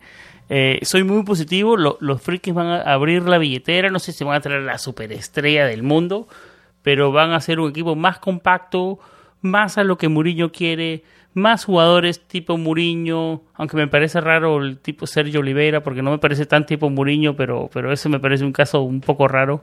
Pero, pero, pero la siguiente temporada yo soy muy positivo y soy eh, muy optimista en que de verdad podamos luchar por un espacio en, los cuatro primeros y terminar eh, en, la Champions League en la siguiente temporada, ¿no? Sí, yo, yo, yo, yo estoy de acuerdo. Hay que atreverse a soñar. O sea, creo que esta copa nos demuestra que podemos triunfar. Nos demuestra aparte que que nuestros triunfos se irán siendo muy nuestros. O sea, así todo el ambiente diga ah, que ese torneo, que tal cosa, no, nadie sabe lo que vale ese torneo para nosotros excepto nosotros mismos. Y si el día de mañana, el año nos enfocamos lo que diga la bulla, es una bullía. Son una bullía. correcto, correcto. No, y, es, y, yo creo que eso es de lo más positivo que hace que hace Mourinho, es como que logra de alguna forma eh, revertir o, o, neutralizar este ambiente tóxico que hay. Y es lo que yo, lo que yo decía también desde el minuto uno y, y qué bueno no haberme equivocado. Yo decía que se necesitaba alguien así, que tal vez tácticamente haya entrenadores que te ofrecen más o que, o que son menos necios. Yo creo que Mourinho sigue ofreciendo mucho tácticamente, lo digo de nuevo ahora. Claro, pero a veces es eh, obvio. Suele ser muy necio. Sí, a veces suele ser muy necio. Digo, es, de los defectos. Amor y odio no quita conocimiento. Para mí es así. Para mí a veces Mourinho es, es un poco necio. ¿Ya? Pero te digo. Eh, pero si te trae, si te eh, trae títulos, ¿qué te importa? Sí, correcto, perfecto. Al final es lo que cuenta, ¿no? Ya lo dijo esta semana pasada el nuevo DT del, del, del United, ¿no? Eric Ten Hag, que lo dijo, it's all about trophies. Todo se trata de títulos, al fin y al cabo. No como, no como Legunar Soldaer que decía que los trofeos son para los egos. No sé si es que, si es que alguna vez oyeron esto, ¿no? Que Ole Gunnar Soldaer decía que trophies are for egos.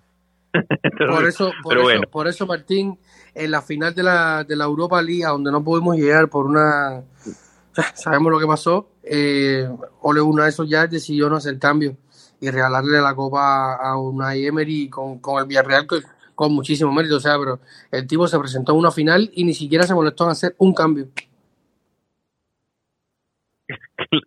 Claro, imagínate. Entonces, pero bueno, entonces, volviendo al tema, eh, para mí la importancia de Mourinho es que él es el escudo de toda esta, y ni siquiera te diría el escudo, el filtro te diría yo. ¿Por qué el filtro? Porque un escudo repele, pero un filtro como que deja lo sucio afuera y trae lo bueno. Entonces, yo creo que Mourinho ha sido un motivador y ha tratado de, y esa es su mejor faceta, ha sido un motivador y ha tratado de transformar todo, toda esta crítica, todas estas cosas de los Austinis, de los de todo este periodismo. Porque, porque, hasta enero, febrero, Martín era criticado y era cuestionado, ¿no? Porque no se veía algo en el equipo. Y yo me incluía ahí, ¿no? Pero después lo que ahora se ve y, y, es obvio, ¿no? Entonces, ¿cómo, cómo no vas a, a, ver, decir algo positivo en lo que estás viendo enfrente tuyo, ¿no?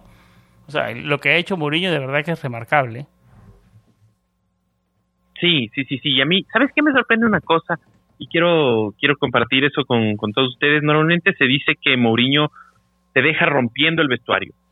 Te deja rompiendo el vestuario y me acuerdo que decían a veces cuando, cuando recién se fichó Mourinho, había voces optimistas que decían, ah, sí, es un fichaje lógico, algo va a ganar la Roma con, con Mourinho, porque Mourinho es un ganador, eh, porque Mourinho te agarra y te transforma tu auto en un Ferrari, pero lo malo es que al final te deja chocando el Ferrari y ganaste y todo, y dice, y, te deja como, como al Madrid o como al Chelsea o Pero como esa, lo es la sea. Prensa esa es la prensa inglesa más que todo, ¿no? porque en, realidad la prensa española, por ejemplo, la prensa española, ¿y por qué Mourinho sigue siendo muy querido en Madrid? Porque los los los eh, los hinchas del Madrid y, y, por ejemplo y, te digo hinchas de enfermos y locos como Tomás Roncero que es periodincha no es conocidísimo. Ellos saben que mucho del es periodincha, sí. que mucho, mucho del trabajo de Mourinho se refleja en, el, en, en, lo que fue el Madrid en los años posteriores, o sea, en el Madrid de Carleto, en el Madrid de, de Zinedine Zidane, el Madrid actual, y es así, entonces yo creo que sí puede ser, o sea, qué decisión tan grande, o sea, el, el 4 de mayo del 2021 fue fue el día en el que realmente se dio ese golpe de timón donde probablemente todo todo empezó a, a cambiar y ¿por qué no? ¿Por qué no construir un proyecto? ¿Por qué no igual darle este cargo directivo? Y, y Mourinho se ha compenetrado muchísimo con la hinchada, eso me ha encantado a mí, con la hinchada, con el ambiente y, y él se reconoce ya como un fan más, ¿no? Y, no, y las lágrimas y todo lo que muestra, ¿no? O sea, hablan por sí solas. Y lo que decía, lo que decía desde el inicio, decía que el que, que, los hinchas merecen triunfos, que, que, que, él no quiere ganar por él, que él quiere ganar por, por la Roma, por los hinchas, por la ciudad. Es una cosa, o sea, es una cosa, eso es de entender el, el romanismo, o sea, es lo que ustedes decían, un hilo rojo, una... no, mentira, no, se encontraron Mourinho y la Roma en el momento en el que tenían que encontrarse y, y a veces pasa Los freaking hicieron la llamada en el momento perfecto, ¿no? Correcto. Como han hecho, como están haciendo la llamada hoy para Paulo Dybala. No sé si sea el momento de hacer el segmento a Calcio Mercato o tienes algo más que decir, David, que tú eres el que estás manejando las riendas de este episodio. No, eh, es que han, han habido tantas cosas que es difícil eh, aunarlo todo en un programa, porque incluso se habló eh, de que el Mister no se va, incluso él mismo lo dijo, que no se iba. Eh, han habido tantas cosas que vamos a tener eh, tiempo de... Y habrá momento de futuro hablar todo eso, ¿no? Exactamente, pero bueno, si quieres vamos a, vamos a ir a una pausa ahora y vamos a entrar a ese segmento que tanto le gusta a ustedes y que ya estamos inaugurando prácticamente ya el, la época de calchomercato o la fábrica de humo. Así que vamos a una pausa y luego estaremos hablando de, de calchomercato.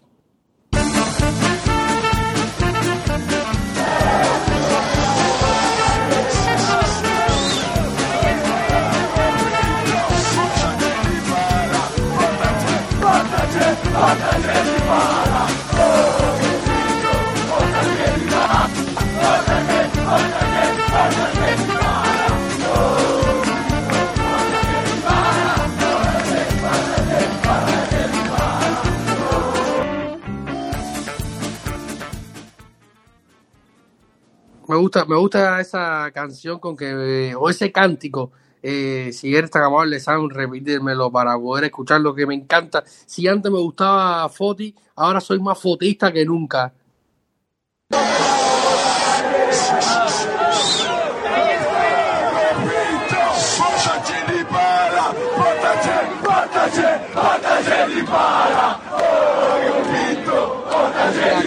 Eh,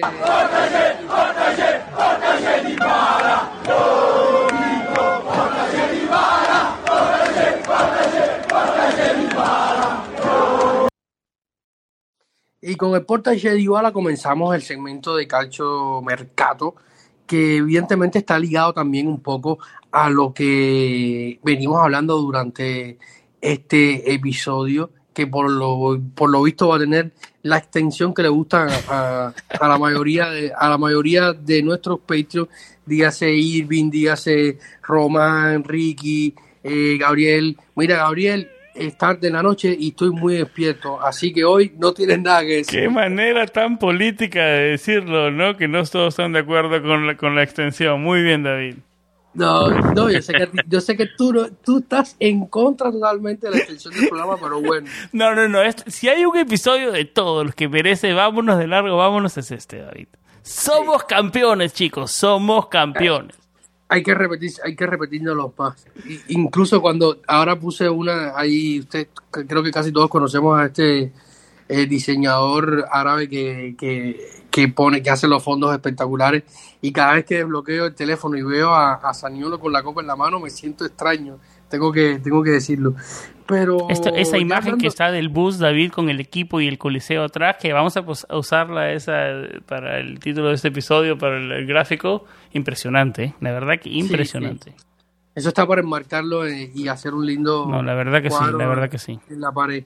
Eh, pero ya hablando ya en serio y, y dejando al, al lado un poco los cánticos de, del Portache Dybala de, de Foti, que, que, que fue uno de los que se desencadenó en, lo- en, lo- en los festejos.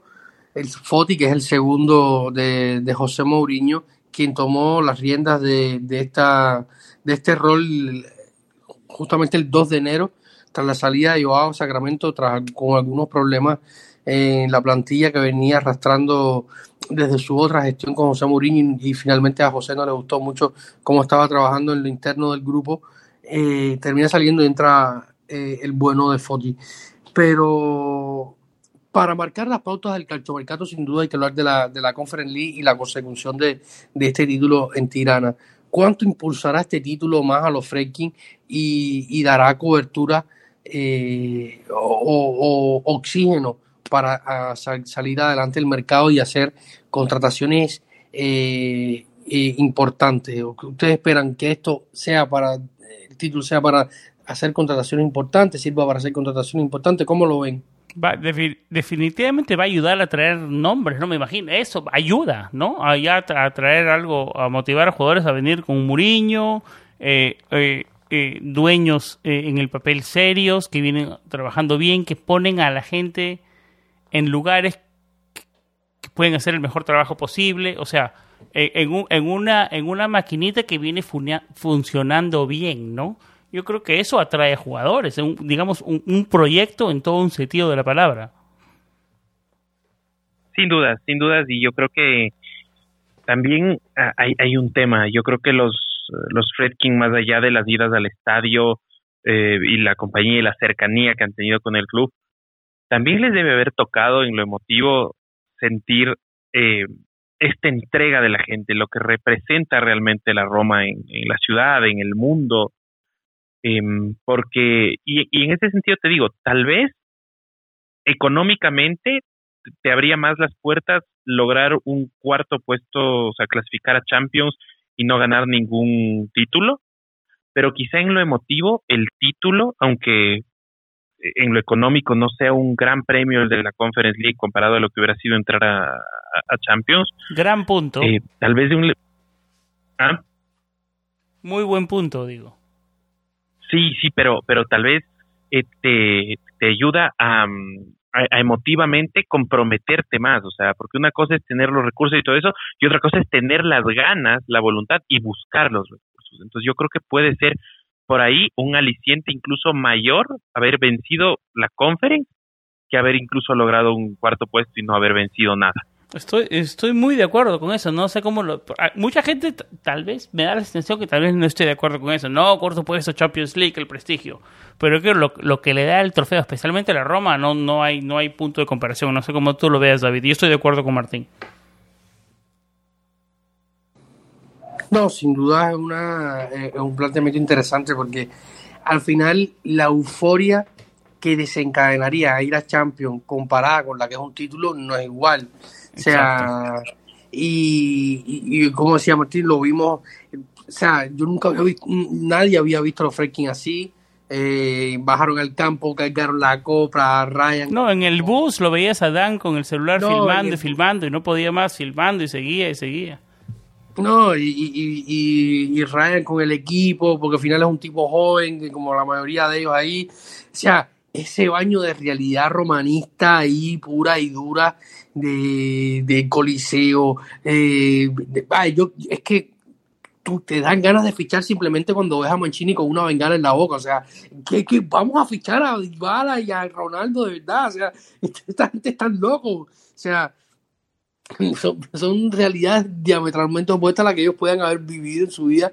Incluso no se podrán imaginar en su vida lo que significa el fútbol para, para esta gente. Y evidentemente esta emoción va a dar un, un- un impulso extra para lo que es eh, el mercado de fichaje. Y hablando del mercado de fichaje, eh, hay un punto que, que mencionábamos ahorita y lo mencionaba eh, Martín, que es Jordan Beretú. Fue el último partido de Jordan Beretú con la, con la Roma, eh, porque es un tema que se viene hablando hace mucho tiempo, que algo se rompió, cambió de agente, habría pedido una renovación extremadamente alta y la directiva no estaría de acuerdo. eh, y ahora con la posible salida de Mirkitarian, ¿cómo lo ven? No, y, ¿Cómo- y con todo, con sus últimas actuaciones, que han sido, digamos, buenas, ¿no? Las de Veretud. Sí, decente. Yo- se podría decir que decente. Decentes, eh, claro. Exactamente, incluso los últimos dos partidos han sido buenos, tirando a puerta, corriendo, metiendo un poco más organizado. Lo que Entró muy es. bien en la final. Sí, sí. ¿Cómo, cómo ven eh, el tema de, de? ¿Sería su último partido como jugador de la Roma? Si es el Veretud de la temporada anterior, es totalmente usable. Yo le veo un buen uso acá. Yo le veo futuro en Roma. Será cuestión de que se siente como niño y que decida, ¿no? Eh, parte Claro. de la rotación yo lo veo como titular indiscutible. Ese, yo creo que ese fue parte del problema. Cuando él se sintió titular indiscutible. Yo creo que nadie puede sentirse titular indiscutible. Eh, me- menos en esa posición de, de centro, de medio campo. Sí. ¿no? Sí, sí, sí, yo también justo voy por ahí y lo único que veo, como digo, de negativo, o sea, que se quede por el nivel que ha mostrado, por el compromiso, por el profesionalismo, porque aunque hipotéticamente esté con un pie eh, afuera de Roma, ha jugado muy bien, o sea, ha mostrado mucha entrega, mucho compromiso. Terminó muy bien la muy temporada.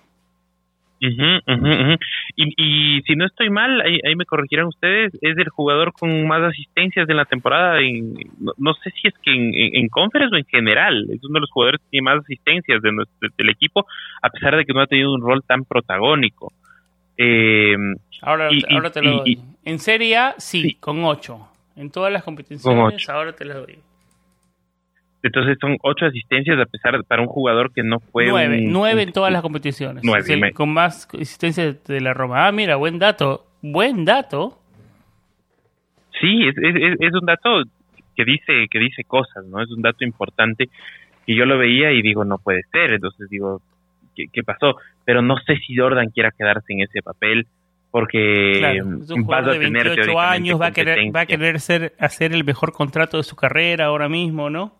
Correcto, correcto. Y esto es lo que me preocupa un poco, pero bueno, habrá que ver, va a haber muchos movimientos ahí, o en todo caso hay mucha incertidumbre, porque está la situación de Mickey, está la situación de Jordan, eh, tienes a un Cristante que por suerte ya se han apagado un poco los rumores, pero igual hace tres meses decían que Cristante estaba en la mira de la Juventus, que estaba con medio pe afuera, y Cristante para mí es parte de la columna vertebral del equipo, que va a ser más importante si le colocas a alguien al lado atrás, o atrás más bien, que le dé más, más libertades para moverse como un 8, o sea, un pivote atrás de él que le dé libertades para moverse como 8, sí, pero de ahí Cristante ha sido vital y realmente el trabajo de Cristante en la, en la final también fue muy bueno y, y también nos olvidamos un poquito de comentarlo. Eh, yo, yo, yo creo que estuvo por, por, por ahí entre los puntos, entre los cinco jugadores más altos del partido, para mí sin duda Cristante, no sé cómo lo vieron Sí. ustedes y qué piensan que viene en este medio campo, o sea, qué, qué, qué otras alternativas tenemos, me preocupa lo de Jordan, me preocupa lo de Mickey, pero bueno, Yo ya no sé, eso, eso Martín, será- yo no sé cómo lo vea David, pero yo discrepo un poquito en, en meter a Cristante en columna vertebral. ¿De qué ha sido la columna vertebral eh, en, de aquí al pasado? Sí, sí. De que quiero que sea la columna vertebral de aquí a futuro no lo veo. Lo veo a Smalling, Pellegrini, Tami tal vez. Columna vertebral, digamos. No lo veo a Cristante tanto. Parte de la rotación sí. Jugador que pueda aportar sí. ¿Tú lo ves como columna vertebral, David, o más parte como parte de la rotación? Yo creo que es un jugador titular de la Roma dependiendo de cómo tú lo acompañes. O sea, yo sigo pensando. pero eso te hace columna vertebral o porque, claro, es un buen tema como tú haces, tienes que acompañarlo con el jugador adecuado. Es un jugador que Ah, necesita tener el, pensando- jugador adecuado con él, no que él te va a resaltar solo. Entonces, ¿eso te hace co- columna vertebral o no? Por ahí va mi pregunta. Yo creo que sí, o sea, es un jugador importante para la Roma y yo creo que es columna vertebral, porque tampoco puedes hoy, la Roma de hoy, la que va a empezar la próxima temporada, el 14 de agosto, sí es un jugador importante.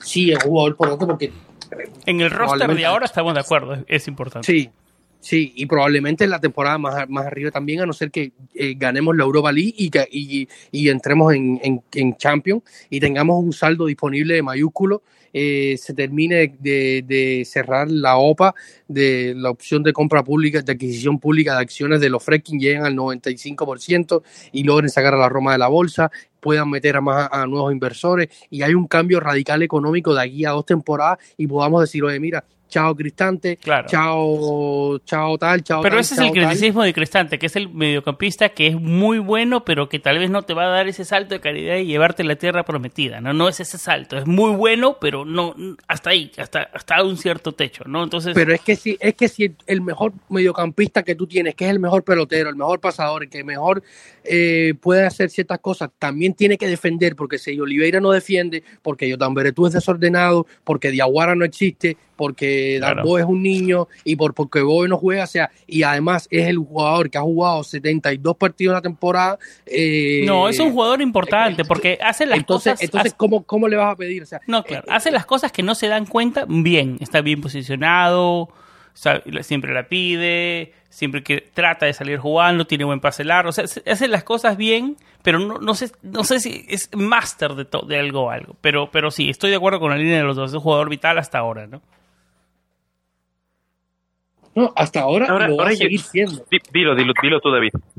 Pero No, había, no, habían, eh, habían, tiene contrato, ¿no? Habían, habían noticias que la, la Roma estaba pensando poner en el mercado. Eso se enfrió, ¿no? Sí, vamos, que Martín diga su, su opinión y luego yo te, te- te comentamos la situación en la que está contractualmente eh, Brahe. claro, yo solo iba a decir eh, que yo me resistía mucho a Brian inicialmente, pero yo creo que para mí no debe salir bajo ningún concepto. Porque independientemente de que, de que, digamos que para mí incluso ya está más allá de la discusión de si es que es el jugador que te va a dar el salto o es la columna vertebral, que estoy completamente de acuerdo. Si es que vamos a Champions o algo así, ya estamos, digamos, de aquí a unos dos años eh, peleando cosas más importantes que las de ahora y todo eso, tal vez eh, ya, ya no va a ser el jugador, tal vez puedes traer un jugador mejor incluso que Brian. Pero Brian, en cambio, el fondo de armario que te da, porque Brian te puede jugar de central, Brian te puede jugar de trecuartista, Brian te puede jugar, jugar de, de pivote, Brian te puede jugar de, Brian te juega en, en cuatro o cinco posiciones, Muy pero, inteligente. pero fácil. Entonces, exacto, es un jugador así y, yo no, por eso claro. yo por eso no quisiera que salga, porque necesitamos ese tipo de jugador, así así como necesitamos un Zalewski que nos va a cubrir las dos bandas, que va a ser oxígeno en las dos bandas, y después de que David de, la opinión de, de, Cristante, yo quisiera hablar de Spinazzola, que también entró muy muy bien a la final. Sí, sí. hay, eh, el tema de Zaleski es importantísimo y no lo habíamos mencionado hasta ahora. Y yo lo comentaba en el podcast anterior, también lo comenté en, nuestra previa en Twitch del, del- de la final. Y, hay un punto importante acá que, que tanto Lorenzo como Zaleski, y, y lo decía alguien a raíz de algún periodista, creo, eh, lo comentamos también en nuestro grupo de, de Patreons, eh, que es muy importante tener dentro de tu plantel jugadores que sean hinchas del equipo, porque eso te da una motivación extra, unas ganas extra, un, un, un feeling extra eh, a la hora de correr, de gastarte, eh, luchar y, y jugar por, por, por, tu, por tu equipo, ¿no?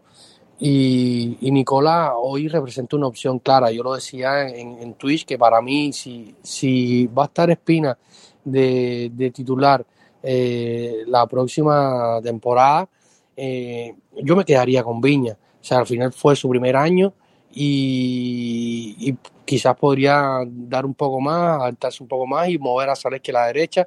Te, te tapas ese hueco y incluso si necesitaras jugarlo por la izquierda, lo puedes poner también por la izquierda. Sería el, el que, el hombre que te cubra las dos bandas y, y enfocarse más en reforzar esa- e- estos puntos, ¿no? Ante la, la soledad de Brian en el mediocampo, la posible salida de Menos cantidad, más calidad. Claro, no, yo creo que, que, que es concentrarse en los puntos que más necesita eh, reforzar la, la Roma.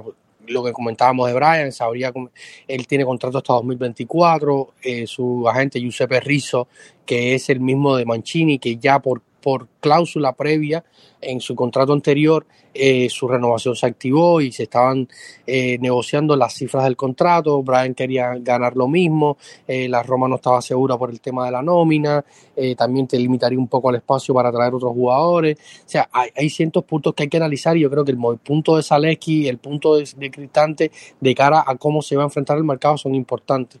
O sea, hay, hay que, que Thiago Pinto, que, que, estuvo, que, que, que también estuvo en las celebraciones magnífico, salió de las celebraciones, se fue a, a Sassuolo, a Lenzo Ricci a ver al- a, la, a la primavera, allá estuvo con la primavera que le ganó al equipo, a la Juventus y estará en la final de la, del playoff por Scudetto que esperemos que, que la vida también nos pueda regalar ese título, la de Roma puede llegar a, nueve Scudettos primavera y sobre todo porque es el año, el último año del adiós de eh, probablemente Alberto De Rossi ya delegará Sería el pe- el la forma perfecta de terminar su tenure como entrenador, ¿no? Y otra cosa, vamos a ver si, si, si hacemos algún material de Patreons Sí, sobre sí, este claro tema. sí, como que no. Vamos a estar hablando de ello más adelante eh, para Patreon y para, para el público en, en general. Pero yo creo que hay ciertos puntos en el mercado que tienen que, que Pinto eh, esgrimir entre por dónde va y qué se, y se puede. ¿no? Eh, habrá que ver económicamente ahora cómo puede a- a- avanzar todo de cara al, al mercado.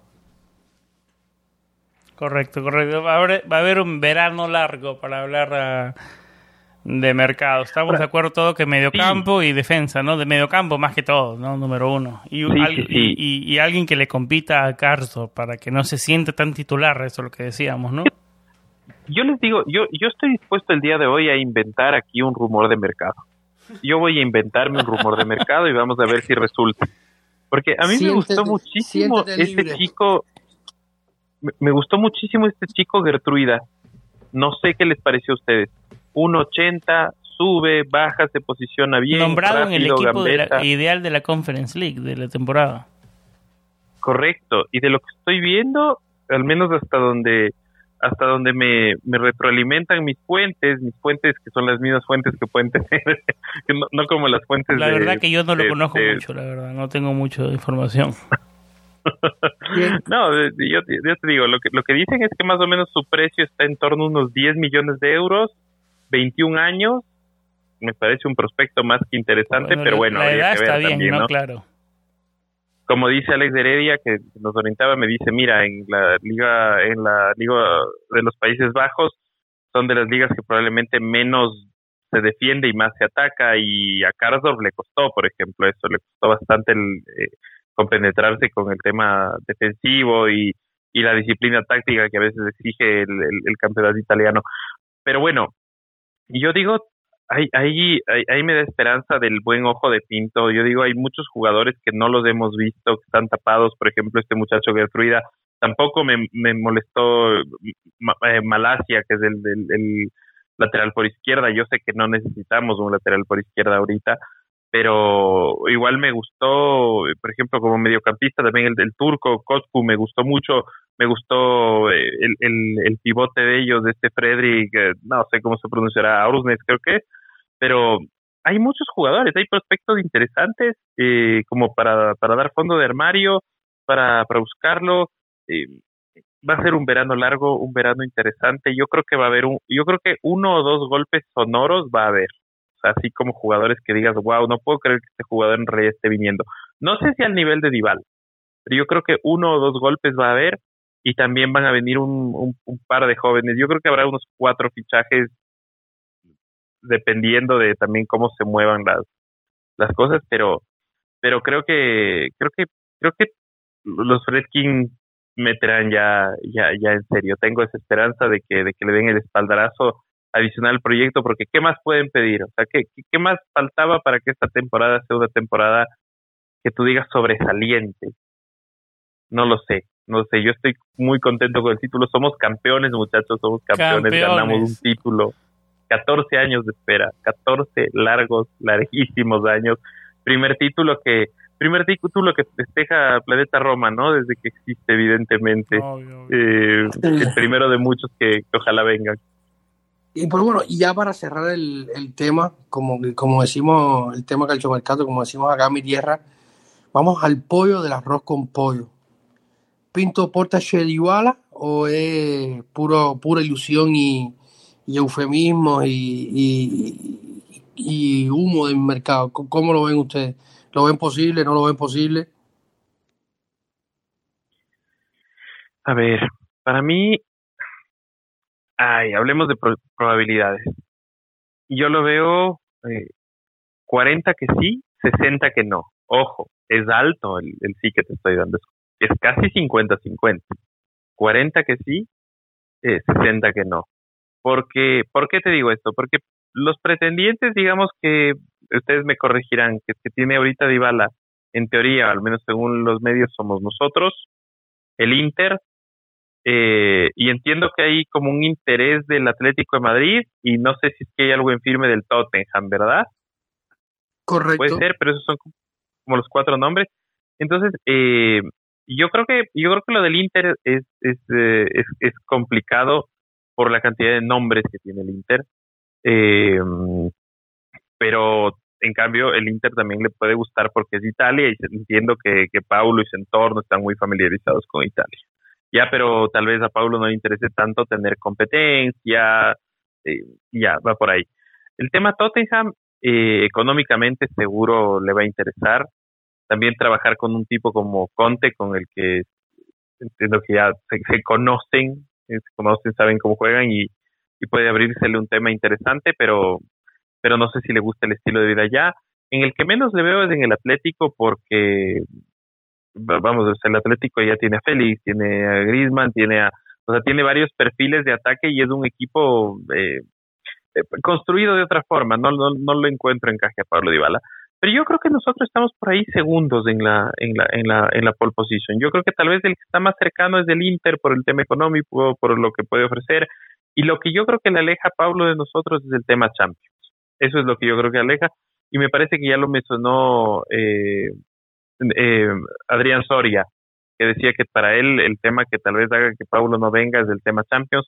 Pero ha habido mucho coqueteo, ¿no? Está flirteando bastante Pablo con, con Totti, con la Roma, que sí, que te doy la 10, que ya hablamos, que, o sea, eso es lo que me mantiene viva la, la llama y por eso yo te digo, yo creo que hay un 40% de posibilidades de que venga y que ese sea uno de los golpes grandes del mercado, que no sé si es que, o sea, no puede ser un golpe incluso anímico, como decir, mira, mira el jugador que te estoy trayendo, mira lo serio que estoy apostando en este proyecto y puede ser también lo que necesita Dybala, ¿no? Un proyecto que gire en torno a él, o sea, hacerlo importante en un lugar. Correcto, yo creo que, que sí, que es muy importante. O sea, se habló, primero se habló, que lo hemos comentado otras veces en, nuestro grupo de Patreon y en redes sociales, en Twitter, todo lo hemos hablado. Eh, y es el tema de que le había prometido a la afición de, de la Juve que no se iría al Inter, luego que no se quería salir de Italia, eh, desde Argentina dijeron eh, que había la única oferta que había sobre la mesa en este momento era de la Roma, ya luego el, uno de los intermediarios se reunió con Pepe Marota del Inter, este viernes... Dime alguna vez, David, en la historia de los últimos 20 años que hemos competido con el Inter en mercado y salir ganando. No, hemos, hemos ganado en un momento determinado cuando ellos estuvieron muy mal, nosotros hacíamos las cosas muy bien y lo hacíamos muy mal. O sea, estamos hablando de un equipo que fichaba a Mario por 40 millones y nosotros fichábamos a Nainggolan. La mayoría, sí, pero en, transacciones directas en equipos usualmente es jugadores se van de la Roma para el Inter, ¿no? Y, o escogen el Inter sobre la Roma. No, no, hoy pelear hoy con, o sea, la Roma siempre... Los últimos 20 años ese ha sido el cuento, la historia, ¿no? O sea... Sí, salvo momentos puntuales, quizás en la mala racha de los últimos años del Inter, eh, pero igual no creo que haya habido muchos eh, enfrentamientos directos por un jugador. Ah, evidentemente hay muchas cosas que le llevan a, a Paulo al, al, al Inter. La primera es Marota, que es el hombre que lo llevó a la Juve, que es un hombre que lo conoce, que es un hombre que que es uno de los mejores, mayores aspectos, sino uno sería, de los mejores hoy. Sería una bomba para la Roma. Yo estoy menos, yo estoy menos, David. Eh, en, sí, yo estoy 70-30. Yo estoy ahí también. 30-70. 30 que no, 70 que sí. A mí, 30 que no viene, 30 que sí viene y 70 que no viene. Yo creo que hay posibilidades reales, tanto económicas, sí. dependiendo. Sí, porque los Friedkin son serios. Claro que hay reales. Sí, no, sí, y Sobre no, y sobre todo basándose en que e Inter en que equipo los grande, números sueldo más grande, está bien, estamos compitiendo con equipos importantes, ¿no? no, pero estoy hablando de los números, los números que se manejan hoy eh, informalmente 6, 7 millones eh, 3, 4 años de contrato. Habría que ver los bonos por firmar. Pero sacando al Charawi y sacando a Mirkitarian hoy te puedes permitir a, a, a, Pablo Dybala, teniendo en cuenta que además se va a Santón, que cobra algo más de 2 millones, que probablemente salga Jordan Beretú. Y ahora eh, momento de hablar de las lesiones de Dybala, que es otro tema, ¿no? Que, que claro, y que te quitas de arriba el, el, sueldo de Florenzi, que probablemente no sabemos, no queda, no hay claridad si lo pagó o no, lo asumió completamente el Milan eh, durante esta temporada, o sea, eh, creo que fondo de, de, nómina quizás te lo pueda te lo puedas permitir hasta cierto punto sin querer redimensionar mucho esto porque la Roma ah, presta mucha atención a esto.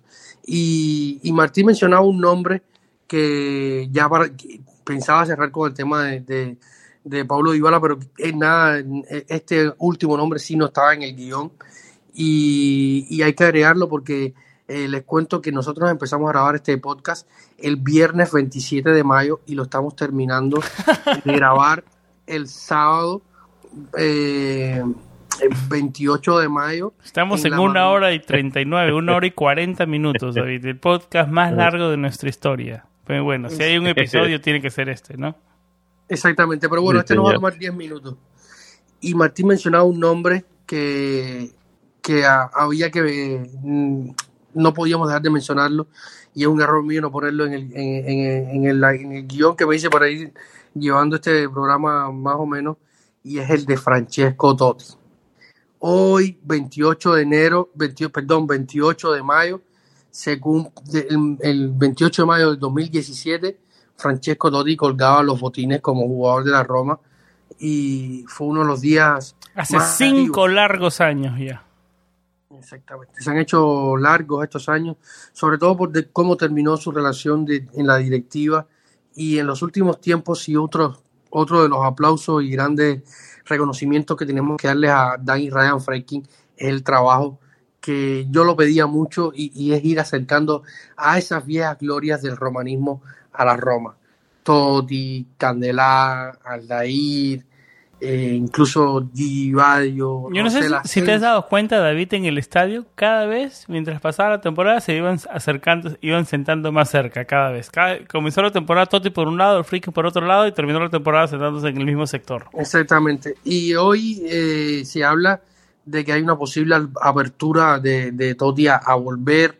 Eh, también hay que habría que ver los temas contractuales. Totti tiene una agencia de representación FT10 que la que lleva junto a Vincent Candelá y también su propio amigo eh, Aldair, eh, el viejo Pluto que Pueden haber ahí conflictos de intereses, tienen que so- solucionar algo ahí. Exactamente. Pero, ¿les- ¿cuánto les gustaría a ustedes que Totti ya para cerrar este, este episo- episodio emotivo a, los a cinco años de, de su despedida de la Roma? No, y buen ¿Cuánto les tema para futuro, a- ¿no? ¿Cuánto les gustaría ver a Totti de vuelta en la Roma a ustedes? No, sin duda, sin duda, todo lo que haría para el romanismo y no solo, no solo, pero él, y a ver, todo lo que trae Totti también, ¿no? O sea, está está fuera de dudas y de discusión todo lo, todo lo positivo que traería para el romanismo, para crecer la marca, para viajar por el mundo, vender camisetas. Eso yo creo que está fuera de discusión, pero eh, también Francesco viene con un cierto un ego importante, va a querer eh, estar en un lugar donde quiera tal vez yo, y tal vez estoy especulando, pero en, una posición de tomar decisiones directamente que afecten el primer equipo. Entonces eh, hay que, hay que manejarlo con cuidado también, ¿no? Porque una ruptura también otra vez sería complicado, ¿no? Eh, eh, Francesco es, un, es una persona con un ego importante, ya lo hemos hablado aquí hasta el cansancio, pero en líneas generales, otra vez, eh, positivo que regrese Francesco, ¿no? Hay que encontrarle, encontrarle el rol indicado, ¿no? Comparto, comparto, creo que es compatible y, creo que en realidad eh, puede ser como, como la guinda de, de, de- del postre, ¿no? De, de esta gestión que están haciendo los Fredkin. Eh, yo creo que detrás de todo este tema, por ejemplo, de, de, de que se hable con, con Dybala, que sea una especie como de puente o lo que sea, em, hay algo detrás, o sea, como de, de, de volverlo a involucrar, el hecho de haberlo llevado a Tirana. Eh, me sorprendió un poquito y no, no he podido investigar por qué de Rossi no estuvo en, en Tirana, pero claro, estuvo, estuvo Aldair, estuvo Candelá, eh, incluso Rosela Sensi, también expresidente, estuvo invitada. Creo que creo que los Fredkin hacen muchas cosas bien. Estuvo Cristian Totti, estuvo el hijo de, de, de, Totti, estaba también por ahí, pero mm, pero a mí sí me gustaría verlo otra vez porque me encantaría verlo, o sea, yo estoy soñando demasiado tal vez, pero no sé si vieron las imágenes del, eh, de Maldini en la tribuna eh, en el Sassuolo Milan. Yo me quisiera imaginar algo así, o sea, enfocándolo junto al lado de la directiva, porque eso me faltó un poquito en la, en la transmisión de, de conference, eh, un enfoque de tribuna y verlo a Totti feliz, pero pero una cosa es ser feliz cuando eres, supongo yo, hincha, exjugador, y otra cosa ser ser igual, hincha, exjugador, pero también ser parte de directiva y sentir que sumaste en algo, que contribuiste a que esos jugadores estén logrando algo bueno y el equipo esté logrando algo bueno. Entonces yo soñaría verlo así, o como se lo ha visto un par de veces incluso a Zanetti en el Inter, eh, me parecería lindo, o sea, pero también va a ser de parte y parte, que también Francisco tiene que, que, domar un poquito su ego y, y, si bien él es el, el, referente, el capitano y es, es, una leyenda, también tiene que, que, aceptar y encontrarse a sí mismo un rol, el rol que puedan darse entre los dos, entre el equipo, el equipo a, a Francesco y, y, y, Francesco ocupar un puesto en el equipo. Correcto. Bueno, entonces ya ahora sí vamos llegando al final. Eh, aún es un, esto es un, poco de, conversar sobre lo que ha venido pasando los últimos días con el tema de Totti, que se ha acercado indudablemente más a la Roma, sobre todo por esa relación eh, eh, adyacente a la Roma con Digital Bits, que es eh, el patrocinador principal de la Roma y de, una marca de criptomonedas de la que Totti también es embajador a nivel mundial y esto eh, fue la vía que encontró Dan Frekin para acercar a esa estrella del pasado y nuestra leyenda que este 28 de, de mayo está cumpliendo cinco años desde su retiro del fútbol activo. Así que sin más, queremos felicitarlos a todos y cada uno de ustedes. Gracias por apoyarnos durante estos ya cuatro Somos años estamos campeones. somos campeones. Eh, estamos, eh, llegó un momento muy bonito. Estamos en los próximos meses estaremos cumpliendo cuatro años de la- desde la creación de, de Planeta Roma. Eh, han sido muchísimos programas, han sido muchísimas publicaciones en nuestra web y muchísimo trabajo hacia ustedes, siempre desde el amor, desde la pasión que le ponemos a todo esto y agradecemos todos sus mensajes de, de, de estima y de agradecimiento. Gracias a Elvis, Aarón, Saúl, Felipe, Mariano, Con- Consue, Luis, Enrique, Derek, Roberto, Iván, Gabriel, Daniele, Diego, Jorge, Román, Cristian, Ricardo, el mismo Martín, Irving Sáenz. Muchísimas gracias a todos. Muchísimas gracias a todos. eh, A, a- a- a Eh, todos ellos y, también, David, perdóname Sí, que sí. interrumpa y también ustedes que son los dos grandes creadores, los soñadores que vieron que este proyecto era posible, le metieron ganas y, y tantas ganas le metieron que de a poco nos hemos ido sumando muchas personas más, sea como colaboradores, como Patreons, como colaboradores y Patreons, como todo. Entonces, unas gracias enormes y unas felicitaciones tremendas a, a ustedes dos que, que vieron el, el, el, que con, una visión fresquinesca vieron el potencial que tenía el proyecto de, de Planeta Roma. Así es que les mando un abrazo súper fuerte y los admiro y los estimo mucho y les agradezco por dejarme eh, formar parte de este proyecto y, y, y por todo lo que lo que hacen para, para, para nosotros y que los Patreons y los fans y, y los seguidores se dan cuenta.